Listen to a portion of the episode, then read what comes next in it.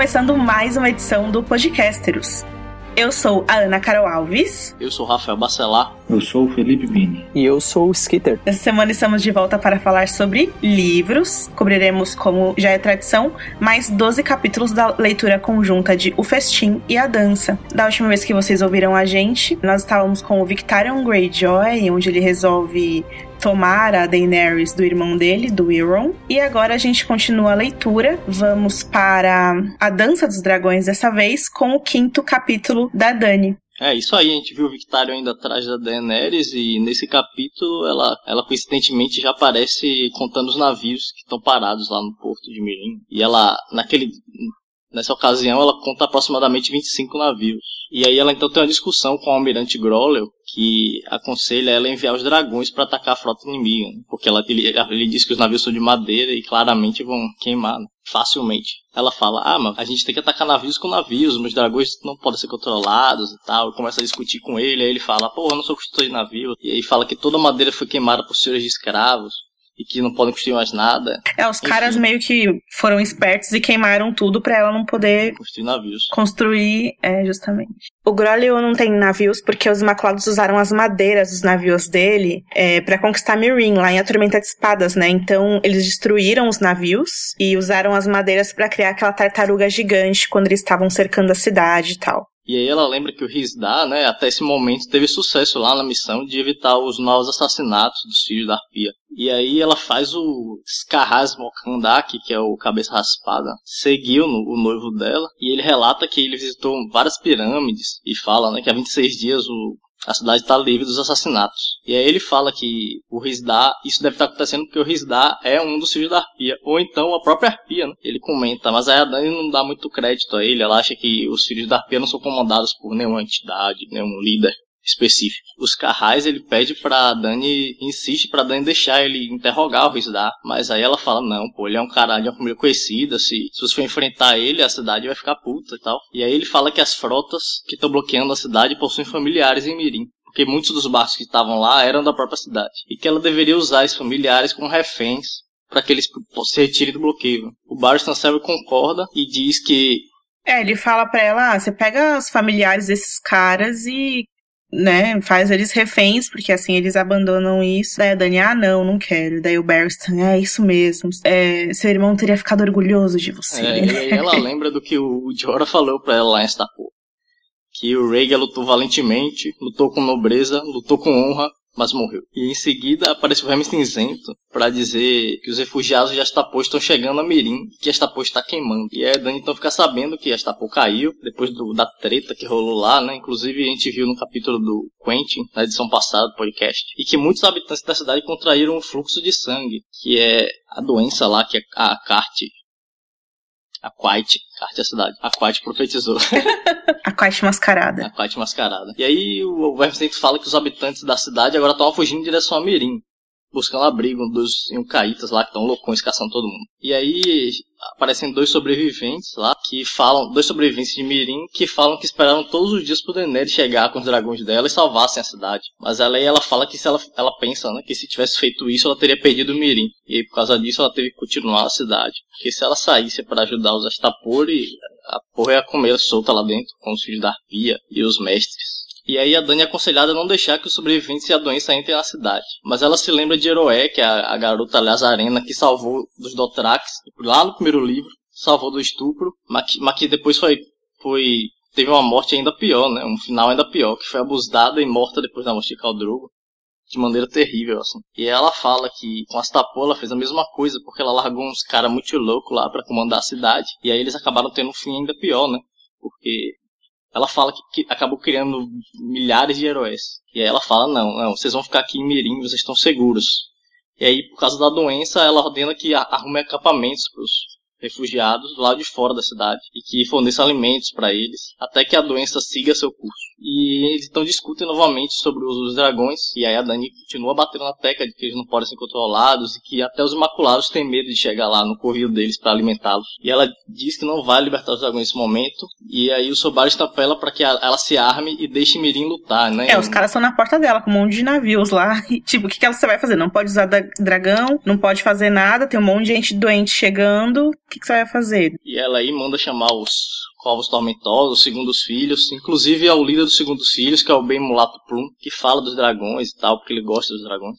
E aí, no meio dessa, dessa discussão toda, Dani se lembra de que uma rainha que é, representa, que ela, uma rainha pertence ao seu povo e não a si própria. Né?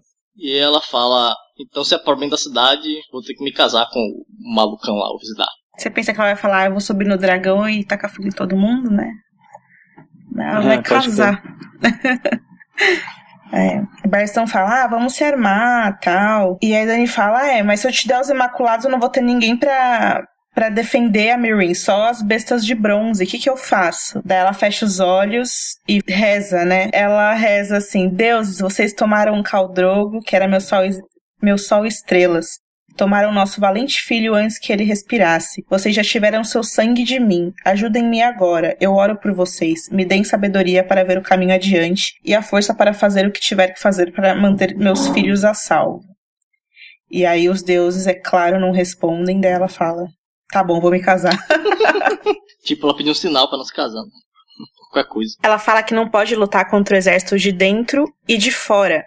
O exército está fora da cidade, o exército está dentro das muralhas dela. Então, ela precisa pelo menos controlar o exército de dentro, se unindo ali às famílias nobres e se casando com o Risdar. E daí tem algumas coisas bem legais nesse capítulo. O Grólio, que é o almirante, foi o Ilírio que tinha mandado é, ele levar a Daenerys de volta para Pentos. Por isso que ele é almirante dela hoje. E ele perdeu tudo por causa dela. E ela não quer seguir a ideia dele de usar os dragões e tal. O Resnak, os Carras e as Graças Azuis ficam chamando ela por títulos super exagerados, tipo, é, vossa iluminada, vossa veneração e etc, que parece ser muito falciane da parte deles e tal. E também, sobre esse capítulo, tem aquela parada que ela só pensa no Dario, né? No capítulo passado, a Dani manda o Dario embora, ele levar os corvos tormentosos para vigiar e patrulhar as terras e tal, pra ele não ser uma tentação ali do lado dela. Mas ela fica tendo pesadelos, que ele morreu na guerra e tal, e todos os dias ela espera que ele volte para ela. Mas aí quem chega primeiro com as notícias do que aconteceu em Unkai são os segundos filhos e o Ben Mulato, que é esse cara que ela adora e tal, e o Ben Mulato tem uma amizade, um fascínio com os dragões e quer de todo jeito que ela use eles e tal. E muita gente acredita que o Ben Mulato, inclusive, tenha sangue Targaryen, que de alguma forma ele seja descendente do Maynard Plum pelo sobrenome. É,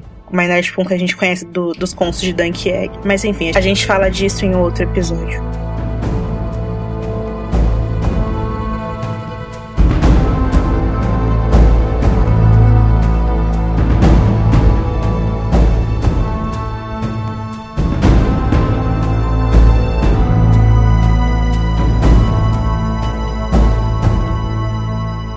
A Melisandre está nos seus aposentos. No começo desse capítulo ele descreve várias e várias velas e a, a lareira, né? Dizendo que nenhum desses fogos pode jamais se apagar e tal.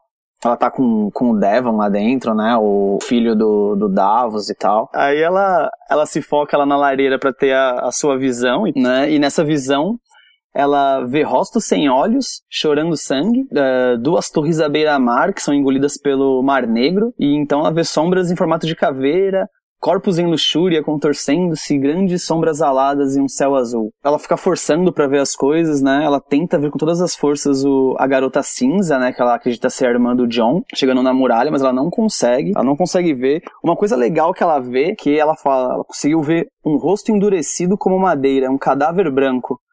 Ela se pergunta, né? Esse aí seria um inimigo? Hum. Milhares de olhos vermelhos flutuavam nas chamas que subiam. Ele me vê. Ao lado dele, um menino com rosto de lobo jogou a cabeça para trás e, e uivou. Muito legal essa parte. Como que ela sabe que é um menino com rosto de lobo, né? Ela viu um rosto ou um menino? Como é que é isso? Não entendi.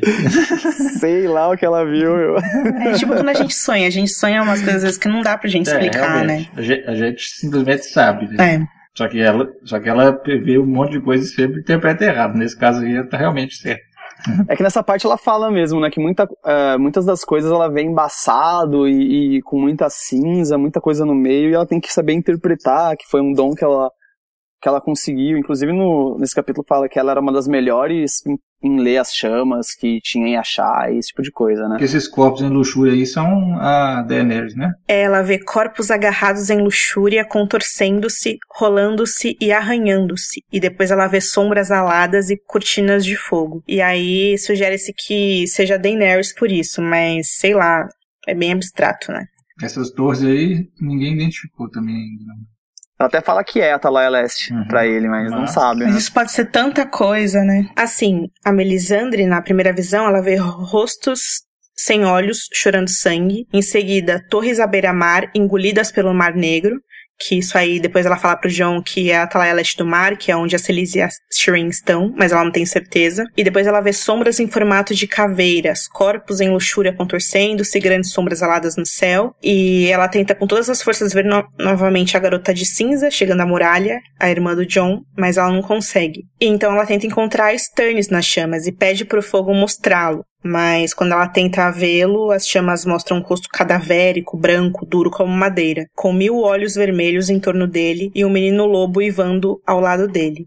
E isso aí é o Corvo de Três Olhos e o Bran. Em resumo, tudo que ela quer ver, ela não tem controle nenhum do que ela tá vendo, né? Ela quer ver a menina, mas não vê ela quer ver, não sei, alguma coisa, assim, se tem alguém mandando as visões ou se é simplesmente alguma coisa aleatória, o que dá para saber é que ela não manda nada nas visões, né? É, o que eu senti aqui é que ela tá tentando ver o Stan, tá, tá tentando ver a menina, ela, ela quer ver a menina lá de, de, vestida de cinza, porque ela quer provar pro John que a menina tá chegando. Uhum.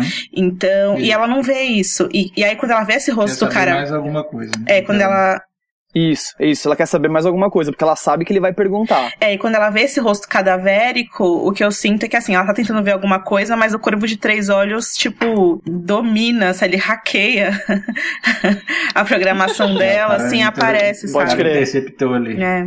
Não, ela tenta ver, aí ela vai ver esse rosto na madeira aí, o, o nosso corvo de três olhos e tal, e ela sente que o, que o rosto viu ela também, e ela sente o sangue escorrer por suas coxas, né? Meio, meio bizarro essa, é essa parte. É bizarro, porque ela, ela sente um fervor, assim, uma paixão em ver essas coisas, né, em ter essas visões. É uma, uma experiência religiosa forte, até carnal, assim. Mágica, né?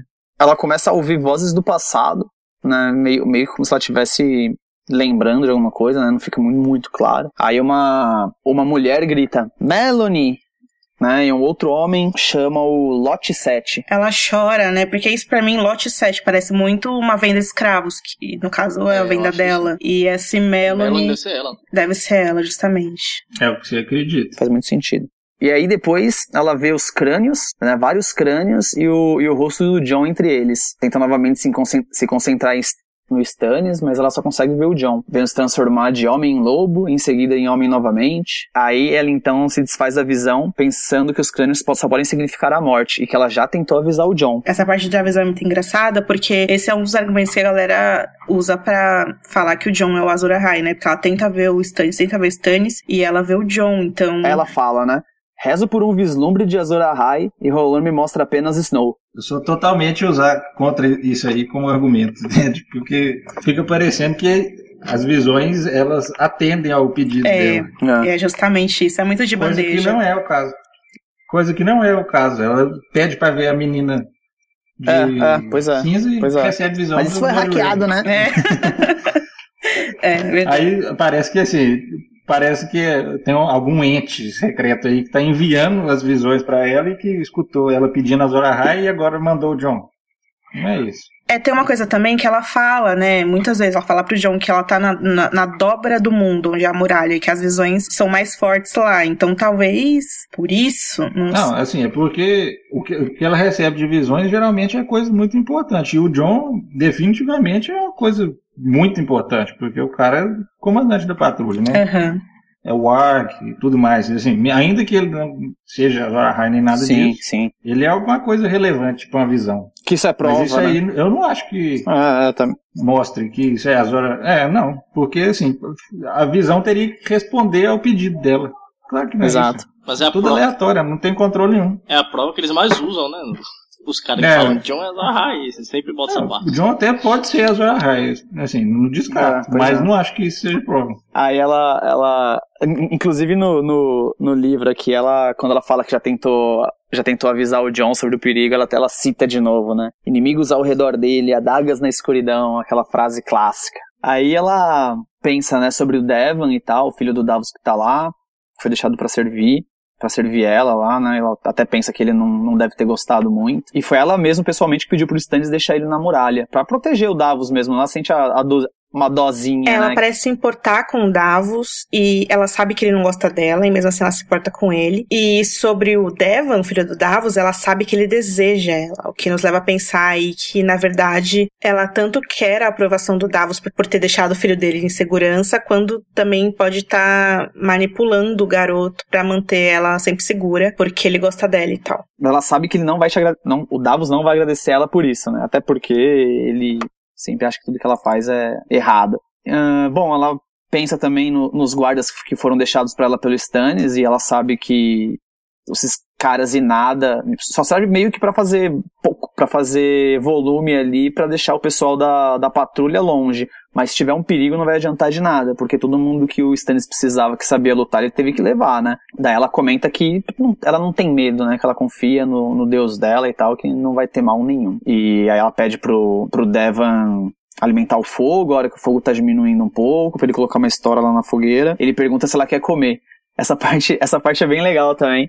Que ela comenta, que ela comenta, é, que ela pensa consigo, né? Comida, é mesmo, né? Eu preciso comer. Ela, a frase, a frase que tá no livro que ela fala é assim, ó. É, comida? Sim, eu deveria comer. Alguns dias ela se esquecia. Rolora provia com todos os nutrientes que seu corpo precisava, mas isso era algo que era melhor, que era melhor manter oculto dos homens mortais. É, isso aí é uma das coisas que a galera usa pra falar que ela é uma morta-viva. Vive de, vive de luz. É, aquela tipo Berk Dondarrion, que ela foi revivida. revivida. E é. as pessoas também falam isso do Victarion, as pessoas falam de todo mundo. Mas se a série é, pode ser usada em algum sentido, fica meio desmentido isso, né? Porque quando ela conversa com o Berk, com o Touro sobre isso, ela fica realmente espantada de funcionar o beijo de Hilorn. Ah, é verdade. Pode crer. Mas não dá pra confiar na série também. É, mas assim, se a gente ver só pela, pelo lance do livro e ignorar a série, é estranho que ela não tenha que comer, Sim, que ela não é passe estranho, frio. É estranho. É muito Realmente, estranho. Com certeza. Eu não acho tão estranho Bom, assim. direito não. também. Eu consigo pensar em uma pessoa, É. em uma pessoa religiosa que. Mas é, mas é que ela cita, Charlie ela, cita mais uma coisa estranha, né, Rafa, aí, que é o lance do, do sono, né? Que ela dorme cerca de uma hora só e que ela acredita que um dia ela não vai mais precisar dormir, tá ligado? Então, tipo, falar que assim, tem outros personagens que também são religiosos, não mágicos, tipo o, o, Lancel e outros caras que ficam fazendo jejum. jejum também, vários dias. Né? O dela talvez assim, seja menos deliberado como uma promessa, alguma coisa assim, mas ela se faz também, pode ser, sei lá. E fora que, como você falou, tem mágica envolvida, né? Pô, esse capítulo é mais que prova de que É. alguma porra o, re- é. o Senhor da Luz Sim. realmente faz, porque. Exatamente. Uhum. Ela é- tem parte, muita parte de charlatanismo, de pozinho mágico. Que eu também mas, falei. Mas tem poder, Mas tem poder. tem magia. É. Tem magia. Então também. vamos ver, vamos ver magia aí então. Daí ela daí ela pede pro Devon chamar o Senhor dos Ossos, né, para que eles possam conversar. E quando ele chega sem a armadura de ossos, ela diz pra ele que ele precisa usar a armadura, né, para manter a imagem e que ele não está sendo cauteloso o suficiente, né? Discute frequentemente com alguns irmãos negros, blá blá blá. Ele, ele conta lá, né, como é que tá vivendo e que às vezes os caras perturba ele e tal. E aí ele fala pra ela que ele gostaria de morrer com uma espada na mão. E aí a Melisandre diz que ele precisa salvar a menina que tá chegando na muralha, né, que se você quer lutar, né, quer quer ir pra batalha, então tá bom, você precisa salvar essa menina, já que o John não pode por causa dos votos, né, não pode tomar partido. E antes que eles continuem essa discussão, aí toca a corneta da, da lá na muralha, e aí todo mundo fica meio que em pânico, esperando os outros toques, né, e tal. Passa um tempão e foi um toque só mesmo, e aí eles sabem que é o irmãos voltando, né, pra, pra muralha. E aí então a galera vai lá, vê o que tá acontecendo, quem, quem retornou. Aí quando eles descem lá pra, pra ver quem tá retornando, ela vê o que o John tá, tá olhando lá quem chegou e tem três, três estacas com a cabeça de três patrulheiros, do Jack Negro, Hal Peludo e do Garth né, com os olhos removidos. Daí o, o Bowen, Bowen Marsh tá lá com o John também, falando que fez besteira em mandar os moleques, que não devia ter mandado, né? Brigando com o John. Daí, bom, enfim, a galera tá lá morta, o John manda, manda levar os corpos para dentro, né? E queimar eles, na verdade, né? Tipo, o pessoal até pergunta, né? Se. Os corpos não, né? As cabeças. O pessoal, o pessoal comenta que, pô, espero que o, que o chorão tenha queimado os corpos deles. Porque eles não querem que ninguém vá, vá buscar a cabeça depois. É, o Chorão Enfim. é um selvagem que ele fica lá perambulando, que ele é conhecido por arrancar os olhos das pessoas e tal. E aí eles, eles já sabem que é esse cara que provavelmente fez isso. E vale lembrar, uma coisa que você deixou passar, é que a Melisandre tinha previsto no capítulo anterior que essa menina de cinza ia chegar e que três dos caras que o John mandou iam voltar sem os olhos. E foi justamente isso que aconteceu. E aí o John já percebe, tipo, ah. Exatamente. E aí eles. O, o John se liga, né? Olha para ela, vê que ela tá lá embaixo também e chama ela para trocar uma ideia. falou, ixi, a mulher falou e rolou mesmo. E agora? É, pois é, foi bem assim.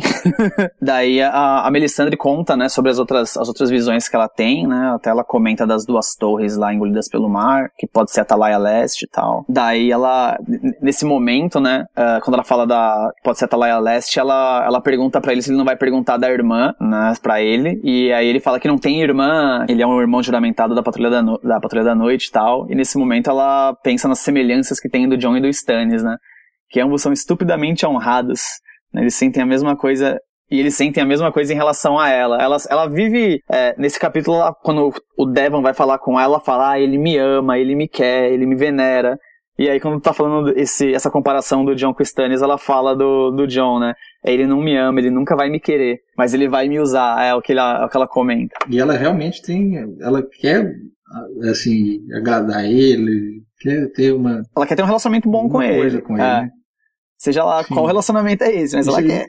Assim, não é explicado o motivo, mas ela fica realmente chamando, querendo chamar a atenção dele, quer, fica lá pedindo a, a visão da, da menina cinza para para hum. né, atender ele, para mostrar que ela é útil. Ah, outra, Eu acho que ela se enxerga como um instrumento mesmo do, do deus dela, né? Do deus, porque ela, tipo, ela sabe que ela tá sendo usada, mas ela não tá nem aí, sabe? Ela quer cumprir o propósito dela de uma forma de Acho que ela reconhece que o Joe tem poder também, né? Pelo, sim, sim. Pelo fato. Hum. Sei lá como que ela reconhece se, isso. Se não for o poder de, assim, religioso, das Azor essas coisas assim, ele, ela sabe que ele tá no lutando ar, contra. Né? Ele tá lutando contra os outros, né? Ele é o sim, cara que sim. mais. É, também. A linha de frente ali, né? É, ela, ela percebe que pelo menos ele reconhece o inimigo que ela acha que Exatamente. Que é um inimigo, né? Que a maioria dos patrulheiros, nenhum deles, nenhum não, né? Mas a maioria deles nem reconhece isso. Né? É. Outra coisa nesse capítulo, que antes, antes deles chegarem na. Quando eles começam a caminhar juntos, né? Voltando da muralha, que tem um, um comentário que afirma o lance da magia, né? Ela, ela diminui o ritmo né, do, do, do passo com o John e o gelo que tem embaixo do, do, dos, dos, pés delas começa dos pés dela começa a derreter conforme ela anda e ela tipo ela diminui o passo e fica assim ele vai perceber tá ligado? Tipo querendo mostrar o o, o calor sei lá É, que ou é verdade ou foi um pozinho, né? Ou foi um dos pozinhos. É verdade que ela fala dos pozinhos também nesse capítulo, é verdade. Ela toma um banho depois de ter as visões e coloca um vestido e nos bolsos ela vai colocando o que ela chama de pós para fazer o fogo ficar verde, azul, prata, esses pós servem, né? Enfim, os artifícios que ela usa e que, segundo ela, ajudam ela a manter a escuridão longe. Mas assim, sobre ela se interessar por ele, tem o fato dela sentir magia nele, para ele ser um Arg, talvez. E o fato dele alegadamente ter sangue de rei, se ele for mesmo filho do Rhaegar e tal. É todo esse negócio dela querer se provar pro John e ajudá-lo e tal, eu fico pensando que o John dos livros, ele nunca viu um White Walker, por exemplo. Enquanto da série, quando ele encontra a Melisandre, ele já viu vários. O John é um John completamente diferente também nesse Nossa, sentido. Deixa, e mesmo deixa, assim, a Meli... Deixa eu perguntar, deixa eu fazer a pergunta a Noob, vai. Ele não, não, não teve o caso do, do, do White Walker que entrou no. pra atacar o Mormont lá no livro? Foi só na série isso? É que ele, ele não era um White Walker. Ah, é, tá um... bom, é verdade. Viu, viu, viu um outro vivo, né? Mas, mas não viu um outro, outro mesmo, não.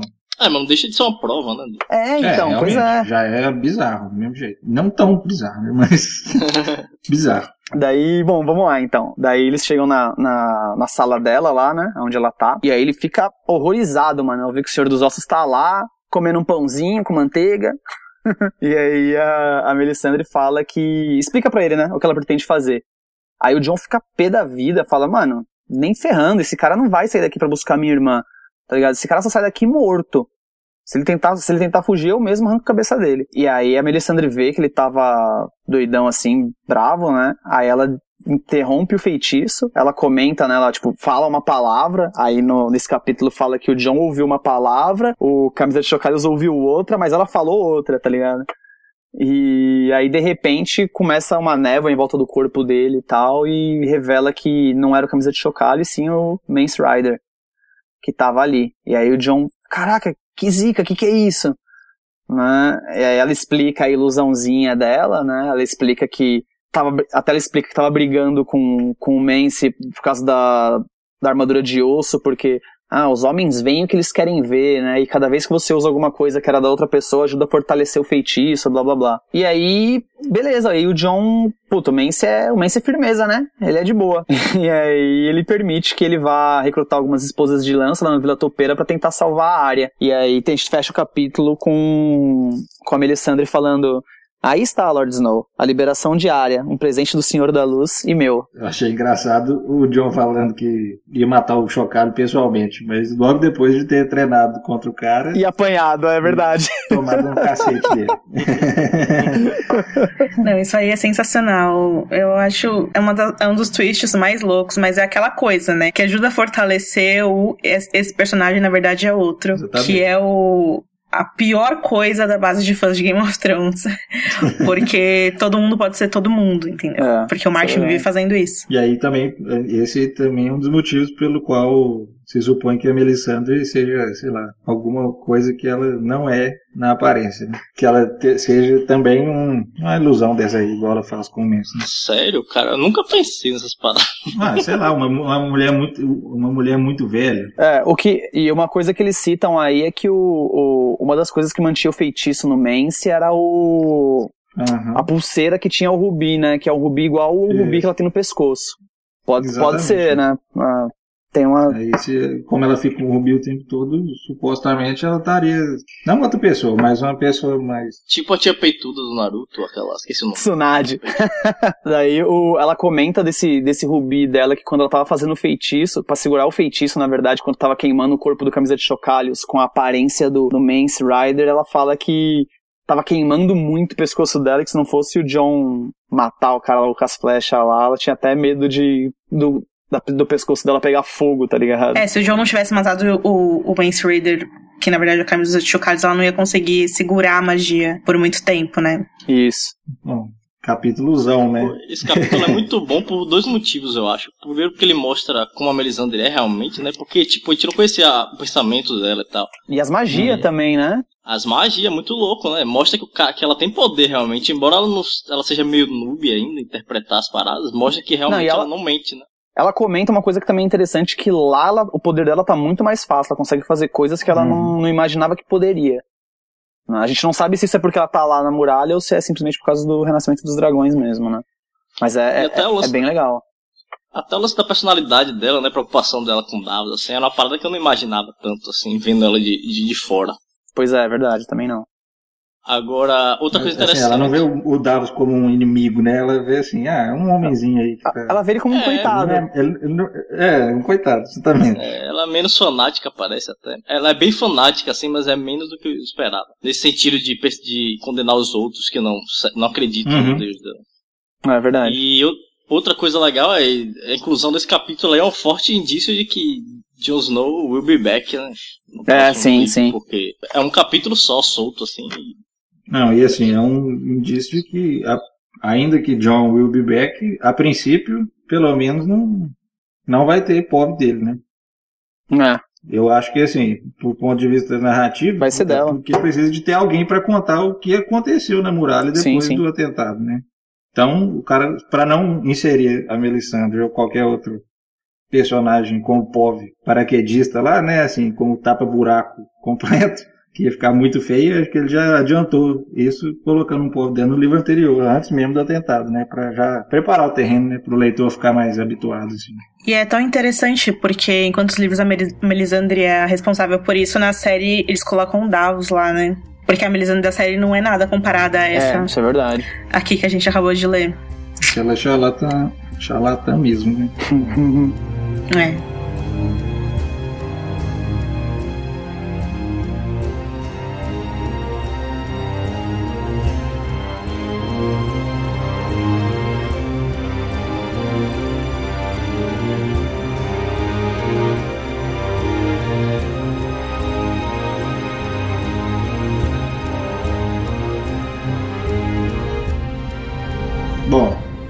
desse capítulozão aí, a gente passa para um capítulo do Jaime no festim, em que o, o Jaime e o exército que ele está liderando, que vai em direção ao Correria, eles chegam ao castelo Derry, onde o primo dele, o Lancel, é, é o novo senhor, e ele pensa como que o tio dele, Kevin, que é o pai do Lancel, foi inteligente ao escolher a noiva do Lancel, a Mary Frey, que tem uma mãe Derry. Ele enviou o Hornet Vermelho para acompanhar Willis Mandel até Lagoa da Donzela, que é para cumprir o combinado com o Wyman, né, de devolução do, do filho dele que era refém, se livrou do Hornet, que aparentemente ele não gostava muito, e, mas mesmo assim ele, o exército dele é muito grande para que todo mundo fique no castelo, deve porque o castelo é pequeno. Então ele ele nota que tem muitos freys no castelo e muitos pardais também, que em número eles são bastante superiores aos homens Lannister que o acompanham. Ele é recebido pelo mestre dos Derry, que tá, se mostra surpreso com a visita dele, né? Ele fala que o, que o Kevin partiu depois do casamento do Lancel com a, a Mary, e que o Lancel não está recebendo o Jaime porque está orando no, no céu. E ele fala que ele dá para o Jaime os aposentos do, do Senhor, que são os do Lancel agora, e já que o Lancel agora só dorme no centro, ele fica o tempo inteiro no centro. O Jaime vai tomar um banho lá, percebe que o Josmin Peckledon, que é o Peck, que é o novo escudeiro dele, um, um, um, jovem que matou vários cavaleiros na Água Negra, ele quer se deitar com a Pia, que é uma menina de Harrenhal, uma que já até se havia oferecido para o Jaime quando ele passou em Harrenhal, logo depois da, de ter a mão cortada, ela estava em Harrenhal de novo e começou a acompanhar a, comitiva deles. E ele percebe que o PEC é, quer a pia. e ele fala isso com o PEC e depois fala que é, não tem problema. Ele pensa que não tem problema o PEC se deitar com ela desde que ela queira. Ele lembra que ele, que em Harrenhal, é, um outro um homem do Gregor Playgame tinha tentado estuprar a Pia, ele tinha mandado o William Payne cortar a cabeça desse homem. E que o cara se mostrou muito surpreso, que ele falou, mas eu já fiz isso cem vezes, eu e todo mundo aqui na guarnição de Harrenhal já, já tivemos a Pia cem, mais de cem vezes, mas mesmo assim ele fala que é para cortar a cabeça do cara. E aí ele fala com o Peck que é para tratar ela gentilmente, fala que, claro que o Peck não vai casar com ela, mas que... mas que não é para tratar ela mal, não. Mas o Peck fala assim, mas onde que eu vou me encontrar com ela? Onde que eu vou fazer qualquer coisa com ela? Aí ele fala, ah, aqui mesmo, na, na cama do Senhor, aqui. Eu, na cama do Senhor não é possível. É, é aqui mesmo. No sentido do próprio Senhor. Esses escudeiros tá tudo, tá tudo louquinho, né? O Devon lá, o Daven lá, do, do filho do, do, é. do Davos. Esse aí. É aqui, o Jaime sendo o grande. Só o pódio que é bonitinho. Gente boão aqui com o Peck. Aí... Mas sabe o que é legal? É. é Derry é o castelo que eles, o Robert e a Cersei, o Ned, a Arya, eles param lá quando eles estão voltando Isso. de Winterfell para Porto Real na primeira, no primeiro livro e tal. Que é onde a, o Ned mata a Lady, né? Nesse castelo aí. Uhum. Hum, eu já tinha passado no castelo na ida pra, pra Winterfell e na volta. Tem até uma coisa curiosa que eu tava lendo, que na ida eles percebem que as tapeçarias tem marcas de tapeçarias na parede, assim. Hum, pode é, crer. E, não, e sem as tapeçarias, no caso, né? E aí o Tyrion dá uma propina lá para algum ferro lá do castelo para ver onde é que estão as tapeçarias lá num, num, porão qualquer lá e ver que são tapeçarias Targaryen. É. Claro que ocultou quando o Robert chegou, mas assim, realmente curioso que depois de tantos anos, 15 anos, né? Hum. Ainda tem isso.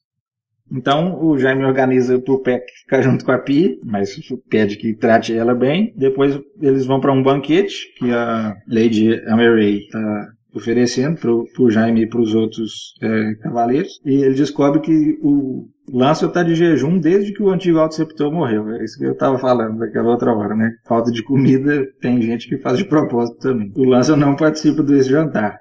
E aí a a Mary pede que o Jaime fique lá, fique lá em Derry para tentar capturar o Beric Dondarrion, o Cão de Caça e os outros fora da lei que estão aterrorizando a região. Porque, inclusive, o pai dela, que era o Merritt, é aquele que foi enforcado pela Coração de Pedra. Aliás, a gente fica falando Beric Dondarrion, mas nós, como leitores, sabemos que Beric Dondarrion não existe mais. É, claro, não existe mais.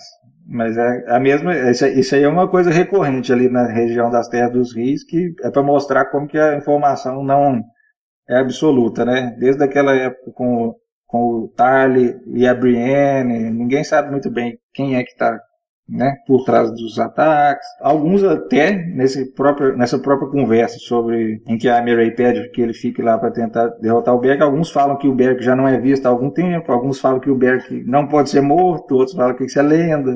Fica uma conversa lá, piada sobre quem vai capturar o Berg, se ele está vivo ou não, etc. O Lyle Craig Hall, que é o Varrão Forte, ele fala que o Jaime fala que não pode ficar lá para resolver esse problema, não, mas o, o Craig Hall fala que vai ficar lá quando voltar de Correio Rio, que vai dar um jeito no Berk e tudo mais. Eles ficam sabendo que existe essa mulher encapuzada, perigosa aí, perguntam que, que se alguém foi atrás dela, é, fica uma, mencionam algumas pessoas que estão com ela, que uma delas é o, um homem com a capa amarela, pessoal da Irmandade, realmente, que estava com ela. Mas aí depois disso o Jaime sai da mesa ele tenta pegar uma taça de vinho e derruba com a mãozinha dourada dele. O cara fica meio. É, ele, ele paga um mico, mas os caras fingem que não. Finge que não viu, não tem lógico. problema nenhum. É, Ah. com pena dele. E aí ele vai atrás do Lança, né? Ele foi lá para resolver essa questão. Chega lá, tem. Chega lá no, no certo, tem três pardais lá que barram o caminho dele. Os caras, mesmo, alguns deles, uma, uma dos pardais sabia que ele era o regicida e mesmo assim não queria deixar ele passar. Aí o Lança sai de dentro do, do septo e permite a passagem dele e a entrada dele dentro do septo. E aí eles ficam conversando, ele explica por que que o ele explica que o Kevin discutiu com ele e saiu depois dessa discussão e que ele não tem a menor intenção de consumar o casamento dele com a Mary. Que aí o Jaime fica é uma das coisas que o Jaime fica falando com ele que é para ele fazer para melhorar a situação dele ali com esses foras da lei, porque o pessoal acha que o pessoal do campo está protegendo os foras da lei porque não gostam dos senhores, né? Se ele tivesse uma visão melhor ali, como se fosse um não intruso, como se fosse um, um, um também, o pessoal começaria a ajudar ele. Mas então o Lance, depois disso, começa a falar de vários dos pecados dele, como que agora ele é um, um homem de fé e etc. Confessa que ele serviu o vinho com, culminando na morte do Hobbit e que tinha dormido com a Cersei também, exatamente como o Tyrion tinha contado pro Jaime. Até esse momento o Jaime não sabia disso. Então, Ele riscou vai um da lista, né? É, é claro que o Jaime pensa assim, será que o rapaz Lu era zoeiro também? Ou não?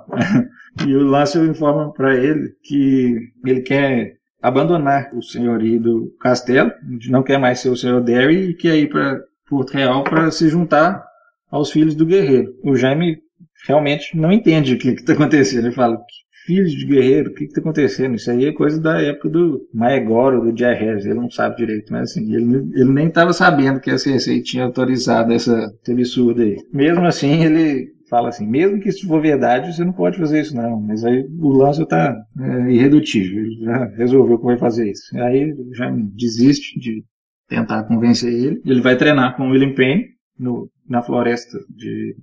como é que chama? De reza lá. Onde tem a árvore. É, árvore coração, do bosque sagrado, aí, isso. Bosque Bosque sagrado. sagrado. Floresta de reza. Floresta de reza é um nome bom também. Tamo junto.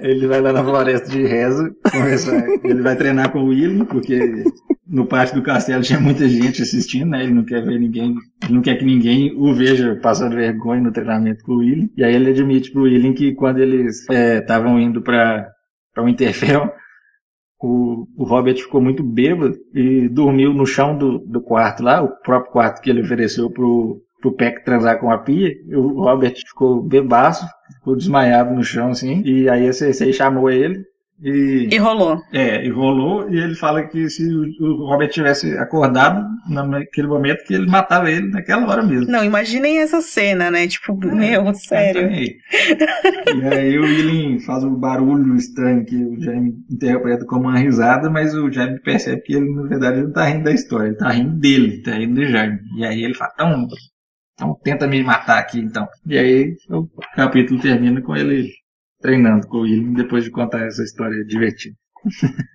É, vale contar a história em detalhes aqui, porque o Martin mostra que nem é pelo incesto que o Jamie ainda é um homem terrível.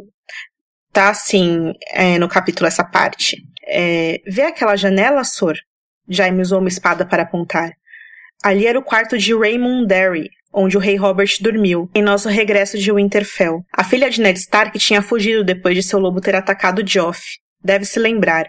Minha irmã quis que a garota perdesse uma mão. A velha punição por bater em alguém de sangue real. Robert disse-lhe que era cruel e louca. Levaram metade da noite discutindo. Bem, Cersei discutiu e Robert bebeu. Já depois da meia-noite, a rainha me chamou.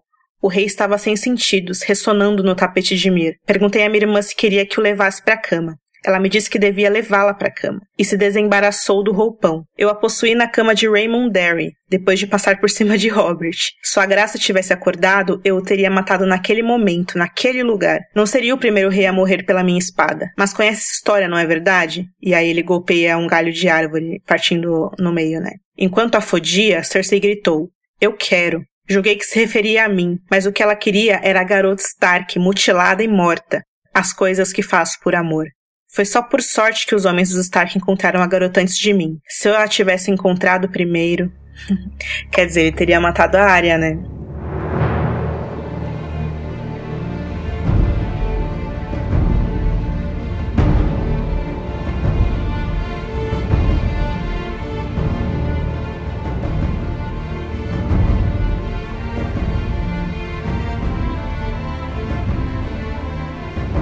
Bom, seguindo aí, a gente vai pro sexto capítulo da Brienne no festim. A gente vê ela chegando à Ilha Quieta e é descrito como um lugar muito bonito, é, fazendo bastante contraponto com o estado que se encontra Salinas, que ela ouve falar no caminho que Salinas está completamente devastada, que só sobrou o castelo, que todo mundo morreu. Isso aí é mencionado no capítulo anterior também. Nessa conversa lá sobre os foros da lei, um Frey fala que teve um, praticamente um ação terrorista lá em Salinas. E aí ela segue com o Meribaldi, o Hailey Hunt e o Podrick. E aí ela vai passando pelos caminhos, ela vê algum, alguns animais bonitos, o pasto. E assim, para chegar nesse lugar que eles estão indo, que é como se fosse um convento bem hardcore, assim, eles passam por um caminho tortuoso. E aí o Septão Meribaldi vai falando para ele que as pessoas fazem votos de silêncio e que é tudo bastante pastoril e católico para onde ela tá indo. É, o capítulo deu uma tour pelo lugar, né? Ele explicando, boa parte do capítulo, explicando o caminho pro, contando para eles, né? Porque, tipo, ele que tá guiando eles, assim, tipo, ah, à sua direita você vê as, as mulheres que fazem o voto de silêncio, é, não sei justamente. o quê. Aí pode que fala, ah, elas não falam, é verdade. Ele fala, não, isso aí é conta, é claro que elas falam, mas tem um. É, porque pode que até onde ele sabia, eles cortavam a, a, a, língua das irmãs silenciosas, por isso elas não falavam. Ele fala, não, é um voto de silêncio e tal. Tem um irmão que recebe eles lá, ele fala, nossa, você é uma mulher. Ela, sou, sou uma mulher guerreira. Ah, quem você tá procurando? Ah, tô procurando o cão, quero matar o cão. E quando ele fala isso, quando ela fala isso, ele fica meio assim, ele fala, ah, tudo bem. Vamos lá dentro então, que o irmão mais velho vai te vai te dar conselhos em relação a isso. E aí, quando eles vão passando, ela vê um cavalo grande, um cavalo negro nos estábulos, um cavalo, obviamente, de guerra. E aí, um dos irmãos fala que esse cavalo atacou eles, arrancou a orelha. E, assim, a gente vai percebendo que nesses capítulos é, é quase uma pedra de mau gosto, assim. O, Martin vai dando umas pistas de coisas de um jeito muito, muito esquisito, assim. E o Septão Meribaldi tem um cachorro que ele chama de cão. E isso é, é, citado assim toda hora. O que é muito esquisito, assim. Porque você fica pensando, cão, quem é o cão? O cão é o Sandor Clegane, porque no livro, inclusive, é, é como substantivo próprio que coloca. Mas o cão dele é dog. O cachorro chama dog. Ah, em inglês, né? É. Ah, tá, não é round. É, no, no, original é dog e é, o do. Mas em português é cão, e aí. Mas é, mas é um cão. Enfim, é. fica, fica parecendo uma. O Martin fica umas pistas estranhas. E a gente vê o cavalo que arrancou a orelha, daí a gente pensa, eita, né? E aí eles estão passando tal, aí vão ver, to vão, a gente vai vendo todos os irmãos trabalhando, pessoas trabalhando em diversas funções ali dentro. E aí, em uma colina, eles passam por um homem que é descrito como um homem maior do que a Brienne, e ele tá vestindo vestes humildes, é, cavando sepulturas ali. Quando eles passam pelo homem, ele pega, assim, a, a pá e joga a terra em cima deles, assim, que também eu achei uma. o Martin, ele tava rindo pra caralho quando ele tava escrevendo isso. É, e, é, e é horrível, assim, com certeza. Mas enfim. E aí o homem parece manco, é. eles não conseguem ver o rosto do cara, enfim. Uh, e aí eles, é, o irmão mais velho começa a falar sobre o ataque que rolou em Salinas. O senhor do castelo, Quincy Cox, se escondeu atrás das muralhas, não fez nada para ajudar os moradores, muita gente morreu. E assim, tudo é levado para falar assim, Brienne, não vá para lá. Uhum. Brienne, não faça isso. e aí eles jantam, tal, conversam. O irmão mais velho é, pede para falar em privado com a Brienne, né? Eles falam, ah, vamos, a gente vai acolher vocês da comida, tal, tudo que vocês precisarem. Daí o Podrick fala, ah, eu quero dormir com o Sor, quer dizer, com a senhora. Daí Daí ele fala: não, aqui no, homem não pode dormir com mulher e tal, porque eles recebem muitas mulheres que fogem de casa, que fogem da guerra e tal, então tem que separar para não haver abuso, para não haver nada que vá, enfim, é, ferir a privacidade das pessoas ali, principalmente as mulheres. E, enfim, aí o irmão mais velho pede para falar em privado com a Brienne, ele pergunta para ela o que, que ela procura em Salinas, e aí ela fala: eu procuro uma menina de 13 anos, bem nascida, muito bonita, ruiva. ele fala: Sansa, cara, você tá procurando a Sansa errada. Deixa eu te falar. Você tá procurando Sandor Clegane? Então, ele foi visto com uma garota Stark. Só que essa garota era a Arya. Aí a Brienne fica chocada. As, a, a Arya está viva! Oh não! Meu Deus, eu não acredito! As duas filhas da Lady Catelyn podem estar vivas, né? Ele fala, é, então, é, ele tava com ela e aí, cara, ele acabou morrendo ali perto e já era. É, eu enterrei o cadáver dele e deixei o elmo com a cabeça sobre a sepultura dele, mas aí um outro, foi o meu erro, né? Porque um outro bandido encontrou esse elmo e tá usando para invadir os lugares, tá tocando terror com esse elmo do cão e todo mundo tá pensando que é ele. E ele começa a falar: Eu tive muita dó do Sandro quando eu encontrei ele, e foi isso que aconteceu. Ele fala: Ah, ele está morto?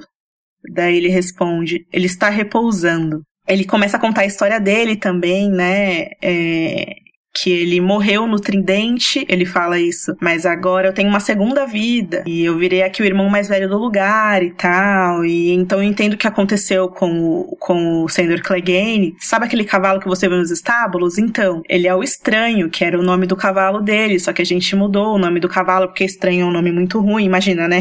Na fé do uhum. sete, um, um, um, cavalo chamado Estranho. Qual é o nome do cavalo que eles dão? Eu até tinha anotado aqui, que é bem legal. Madeira flutuante, alguma coisa assim. No o original é Driftwood. Não, não vou lembrar agora, mas se vocês lembrarem, vocês me falam. Enfim. E aí tá, ele dá essa dica, outra dica, né? Não, ele não morreu, ele tá repousando. E eu também morri um dia, mas agora eu sou outro, então morrer é normal e tal. e a Brienne, ah, então o cão morreu, então, pô, e agora? O que, que eu faço, né? E aí, enfim, ele fala lá, né, que ele lutou no Tridente pelo Rhaegar, ele conta como que, assim, as pessoas só lembram do Robert e do Rhaegar lá, mas não era só eles que estavam lá, muitas pessoas estavam lá, muitas pessoas morreram, eu inclusive morri. Que eu, eu fui feito cavaleiro por um senhor que era senhor de outro senhor, de outro senhor, e sem querer eu tava desse lado da, da guerra, mas eu podia estar do outro lado. Trazido pela correnteza, o nome do, o nome do cavalo. Como é? Trazido pela correnteza. Trazido pela correnteza, Trazido. exatamente. Ok. É por isso que eu falei madeira flutuante. É. Talk boy. Que é Driftwood. A, a Driftwood é trazida pela correnteza. É, né? é. é a madeira trazida Enfim. pelo mar, né? Dos homens de ferro lá. É mesmo, é. É isso. É, exatamente. Ele fala, velho, eu me ferrei, fui ferido mortalmente, caí no rio e aí quando eu acordei eu tava aqui, porque o rio ali, o tridente, ele traz, ele quer ficar bem numa costinha assim, os cadáveres da guerra sempre acabam lá, são trazidos. Daí ele fala, às vezes, na maioria das vezes são homens, mas tem dias que são mulheres e tem dias que são crianças que chegam aqui e a gente enterra aqui, ora por elas e é esse o papel daquele coveiro lá que você encontrou, aquele homem grande, suspeito lá, então é isso que ele faz. Uhum. Ele enterra as pessoas chegam pelo rio. Um dia eu cheguei por aqui, enfim, agora eu tenho uma nova vida e tal. Aí ele fala: Por isso, eu peço que você não seja mais uma vítima dessa guerra horrível. Volta para casa. Seu pai tá te esperando lá. Você ainda é nova, você pode se casar. Ela fala: Não, eu não quero me casar. Meu pai pode ter outro filho, ele é novo ainda. Ele, daí ele fala: Que querida, não. Você ainda pode voltar, sabe? Volta. Ele dá de novo, né? Todo mundo falando pra Brienne voltar. Vá pra casa. Você tem uma casa, é muito mais do que os outros podem dizer que tem nesses dias sombrios. Você tem um pai nobre que te ama. É, pensa no desgosto que ele vai sentir se você nunca voltar, Brienne. É, talvez um dia a única coisa que volte de você para ele vai ser sua espada e seu escudo aí. É, ele vai pendurar no, sa no salão e talvez olhe com orgulho, mas ele vai sempre se perguntar: e a minha filha viva? Eu não quero esse escudo, eu quero a minha filha. E aí a Brienne enche os olhos de lágrimas, né? E ela fala: é, ele merece isso, uma filha que possa cantar para ele, embelezar-lhe o salão e lhe dar netos. Merece também um filho, um filho forte e galante que traga honra ao seu nome. Mas ele fala: é, mas esse filho, que é o que ele tinha, ele se afogou quando ele tinha quatro anos. E a Lisane e a Ariane, que eram minhas irmãs, morreram ainda no berço. Eu sou a única filha que os deuses permitiram que ficasse com ele. Eu sou anormal, eu não sirvo para ter um filho ou uma filha, para dar esse neto pro meu pai, né? Ela fala que ela é, ela é anormal porque ela não serve nem para ser filho nem para ser filha. Isso, ah. isso, Rafa, desculpa, eu li errado. E aí, assim, é descrito no livro, né? Tudo começa a jorrar, assim, na Brienne como sangue negro de uma ferida. As traições e os noivados, Rony Vermelho e a Rosa, o Lord Henley dançando com ela, a aposta que fizeram na virgindade dela, é, as lágrimas que ela derramou o dia que o Renly casou com a Marjorie, ela amava muito ele, né? O corpo a corpo em Ponte Amarga, o manto arco-íris que ela vestia tanto com orgulho que não existe mais, a sombra quando que chegou para matar o Rayleigh, o Rayleigh morrendo nos braços dela, Corre Hill, a senhora Kathleen, a viagem que ela fez pelo Tridente, o duelo com o Jamie nos bosques, cara, olha quanta coisa. Aí depois os saltibancos sangrentos, o Jamie gritando safiras, é, o Jamie na banheira em Harrenhal, tudo isso vai voltando para ela. O vapor é, erguendo do, do, corpo na banheira, o sabor do sangue do Vargo Holt, hum. quando ela mordeu a orelha. a orelha dele. Exatamente. É, os ursos, enfim, ela vai lembrando tudo, tudo, tudo, tudo. E aí ela fala: eu tenho que encontrá-la. E aí ela fala: é, outros andam à procura, todos eles desejando capturá-la e vendê-la à rainha. Tenho que encontrá-la primeiro. Prometi a Jamie. Ele batizou a espada de cumpridora de promessas. Tenho que tentar salvá-la ou morrer tentando.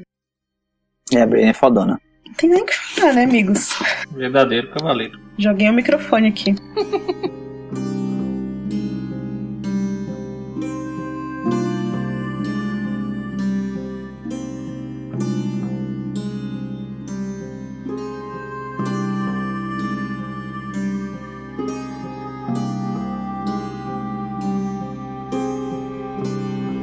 próximo capítulo é do nosso amigo Cheirete, também conhecido como Fedor. Cheirete. também conhecido como Theon Greyjoy. Na HBO Brasil é conhecido como Podre também. Ah, meu Deus.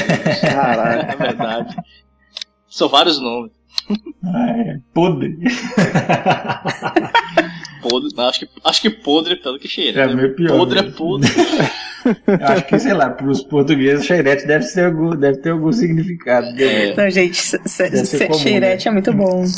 Mas pra nós é ridículo, né? Mas assim, podre não dá, não. O pior é a rima, cara, que eu esqueci agora. Cheirete que rima com. Eu esqueci. Putz, é muito boa. Agora, po... agora podre rima com o quê? Ainda bem que ele não fala isso na série. É. Bom, esse é o terceiro capítulo do Fedor no A Dança dos Dragões. E começa com os caras lá do Ramsey, a gangue do cara, voltando de uma caçada, né? De uma busca. Fala aí os nomes dos caras que são maravilhosos. É, isso é engraçado também. Bem ossos, que em inglês é bem bons. Peleiro, que em inglês é esquina. Peleiro. Alien azedo, ou sour alien. E Damon Dance para mim, o melhor de todos. Isso é ótimo. Tem o caralho amarelo também, que tá quase lá. É o pau fino. É o pau fino também. Bom, aí eles estavam eles estavam atrás de alguns freis, na verdade, que tinham se desaparecido, né? Lá da comitiva do Mandel. E aí é bizarro, eles, tavam, eles ficaram 16 dias procurando os caras. Aí a gente sabe onde os caras estão. E aí eles estavam chegando putos, porque aí o tio já fica, pô, cara, se eles não conseguiram achar o que eles procuravam, o Ramos deve estar tá puto. Isso vai sobrar pra mim, Vai né? dar ruim. Só logo isso. vai dar ruim. E aí, só que o Ramos ele chega, ele chega puto, mas ele não pode dar muito na telha porque ele, eles estão em Campo Dourado, né? Eu acho, esqueci qual lugar. É a sede dos Stout, que são, eles são vassalos da dos Dustin, que é que eles estão querendo conseguir a lealdade, manter a lealdade da Lady Dustin e dos Riswell. É, eles estão lá em Campos Dourados, porque a Lady Dustin meio que proibiu que o Ramsay fosse visto em Vila Acidentada porque ela não gosta dele. E aí o Theon fala, pô, na frente dos caras ele, ele fica pagando de bonzinho, mas em portas fechadas, sou eu que sofro. e aí quando o Ramsay chega, ele joga uma cabeça cortada pro Theon pegar. Mas aí ele não consegue agarrar por causa das mãos mutiladas. Nos livros a gente vê bem que a Que depredação cena é essa, velho? é, é, horrível. é horrível, inclusive fisicamente, né? Na série isso não fica Pois tão é. nítido assim. Porque, embora o cara esteja magrão lá, todo acabado, ele não tá mutilado. Não tá sem dedo, sem dente. Tipo assim, imagina essa cena de qualquer jeito, assim, se o cara joga uma cabeça pro cara pegar, já é alguma coisa bizarra. Ou então se, se ele joga qualquer outra coisa pra ele pegar e ele não consegue porque tocava mutilado. Aí o cara joga uma cabeça que ele não consegue pegar. Não, e em Fosso Kaelin, que ele vai falar com os Sinistro. Homens de Ferro, ele coloca a, a, a mão na frente da boca, porque ele não tem dente. Como é que tu vai negociar os caras aque- daquele jeito? É. É, tudo horrível, gente. Nossa, dá Isso muito. aí, isso aí a, a pia lá do capítulo do Jânio Também, né? fazia isso, É. tava com os dentes tudo quebrados. É, pô, é uma parada que dá muita pena. É uma parada bem triste, assim, você pensar na pessoa, sei lá, sem dente, assim, putz, é, é desumano, desumano. E a cabeça tá apodrecida, né? Tanto que o tio nem reconhece, tá com. A cabeça tá cheia de verme, podre. E aí e os caras falam, ah, cuida dos cavalos aí, mano, que está cansado e tal. E aí o único, que, o único que é mais brother com ele, assim, é o Big Walder Frey, o grande Walder Frey. Apesar do nome dele ser grande Walder Frey, ele é o mais novo dos dois meninos Freys. O, o mais velho, que é o pequeno Walder Frey. A gente pode chamar de Valdão e Valdinho. Eu sempre fiquei pensando nisso. Valdão, Valdinho. então é isso. né? Faria, seria mais legal.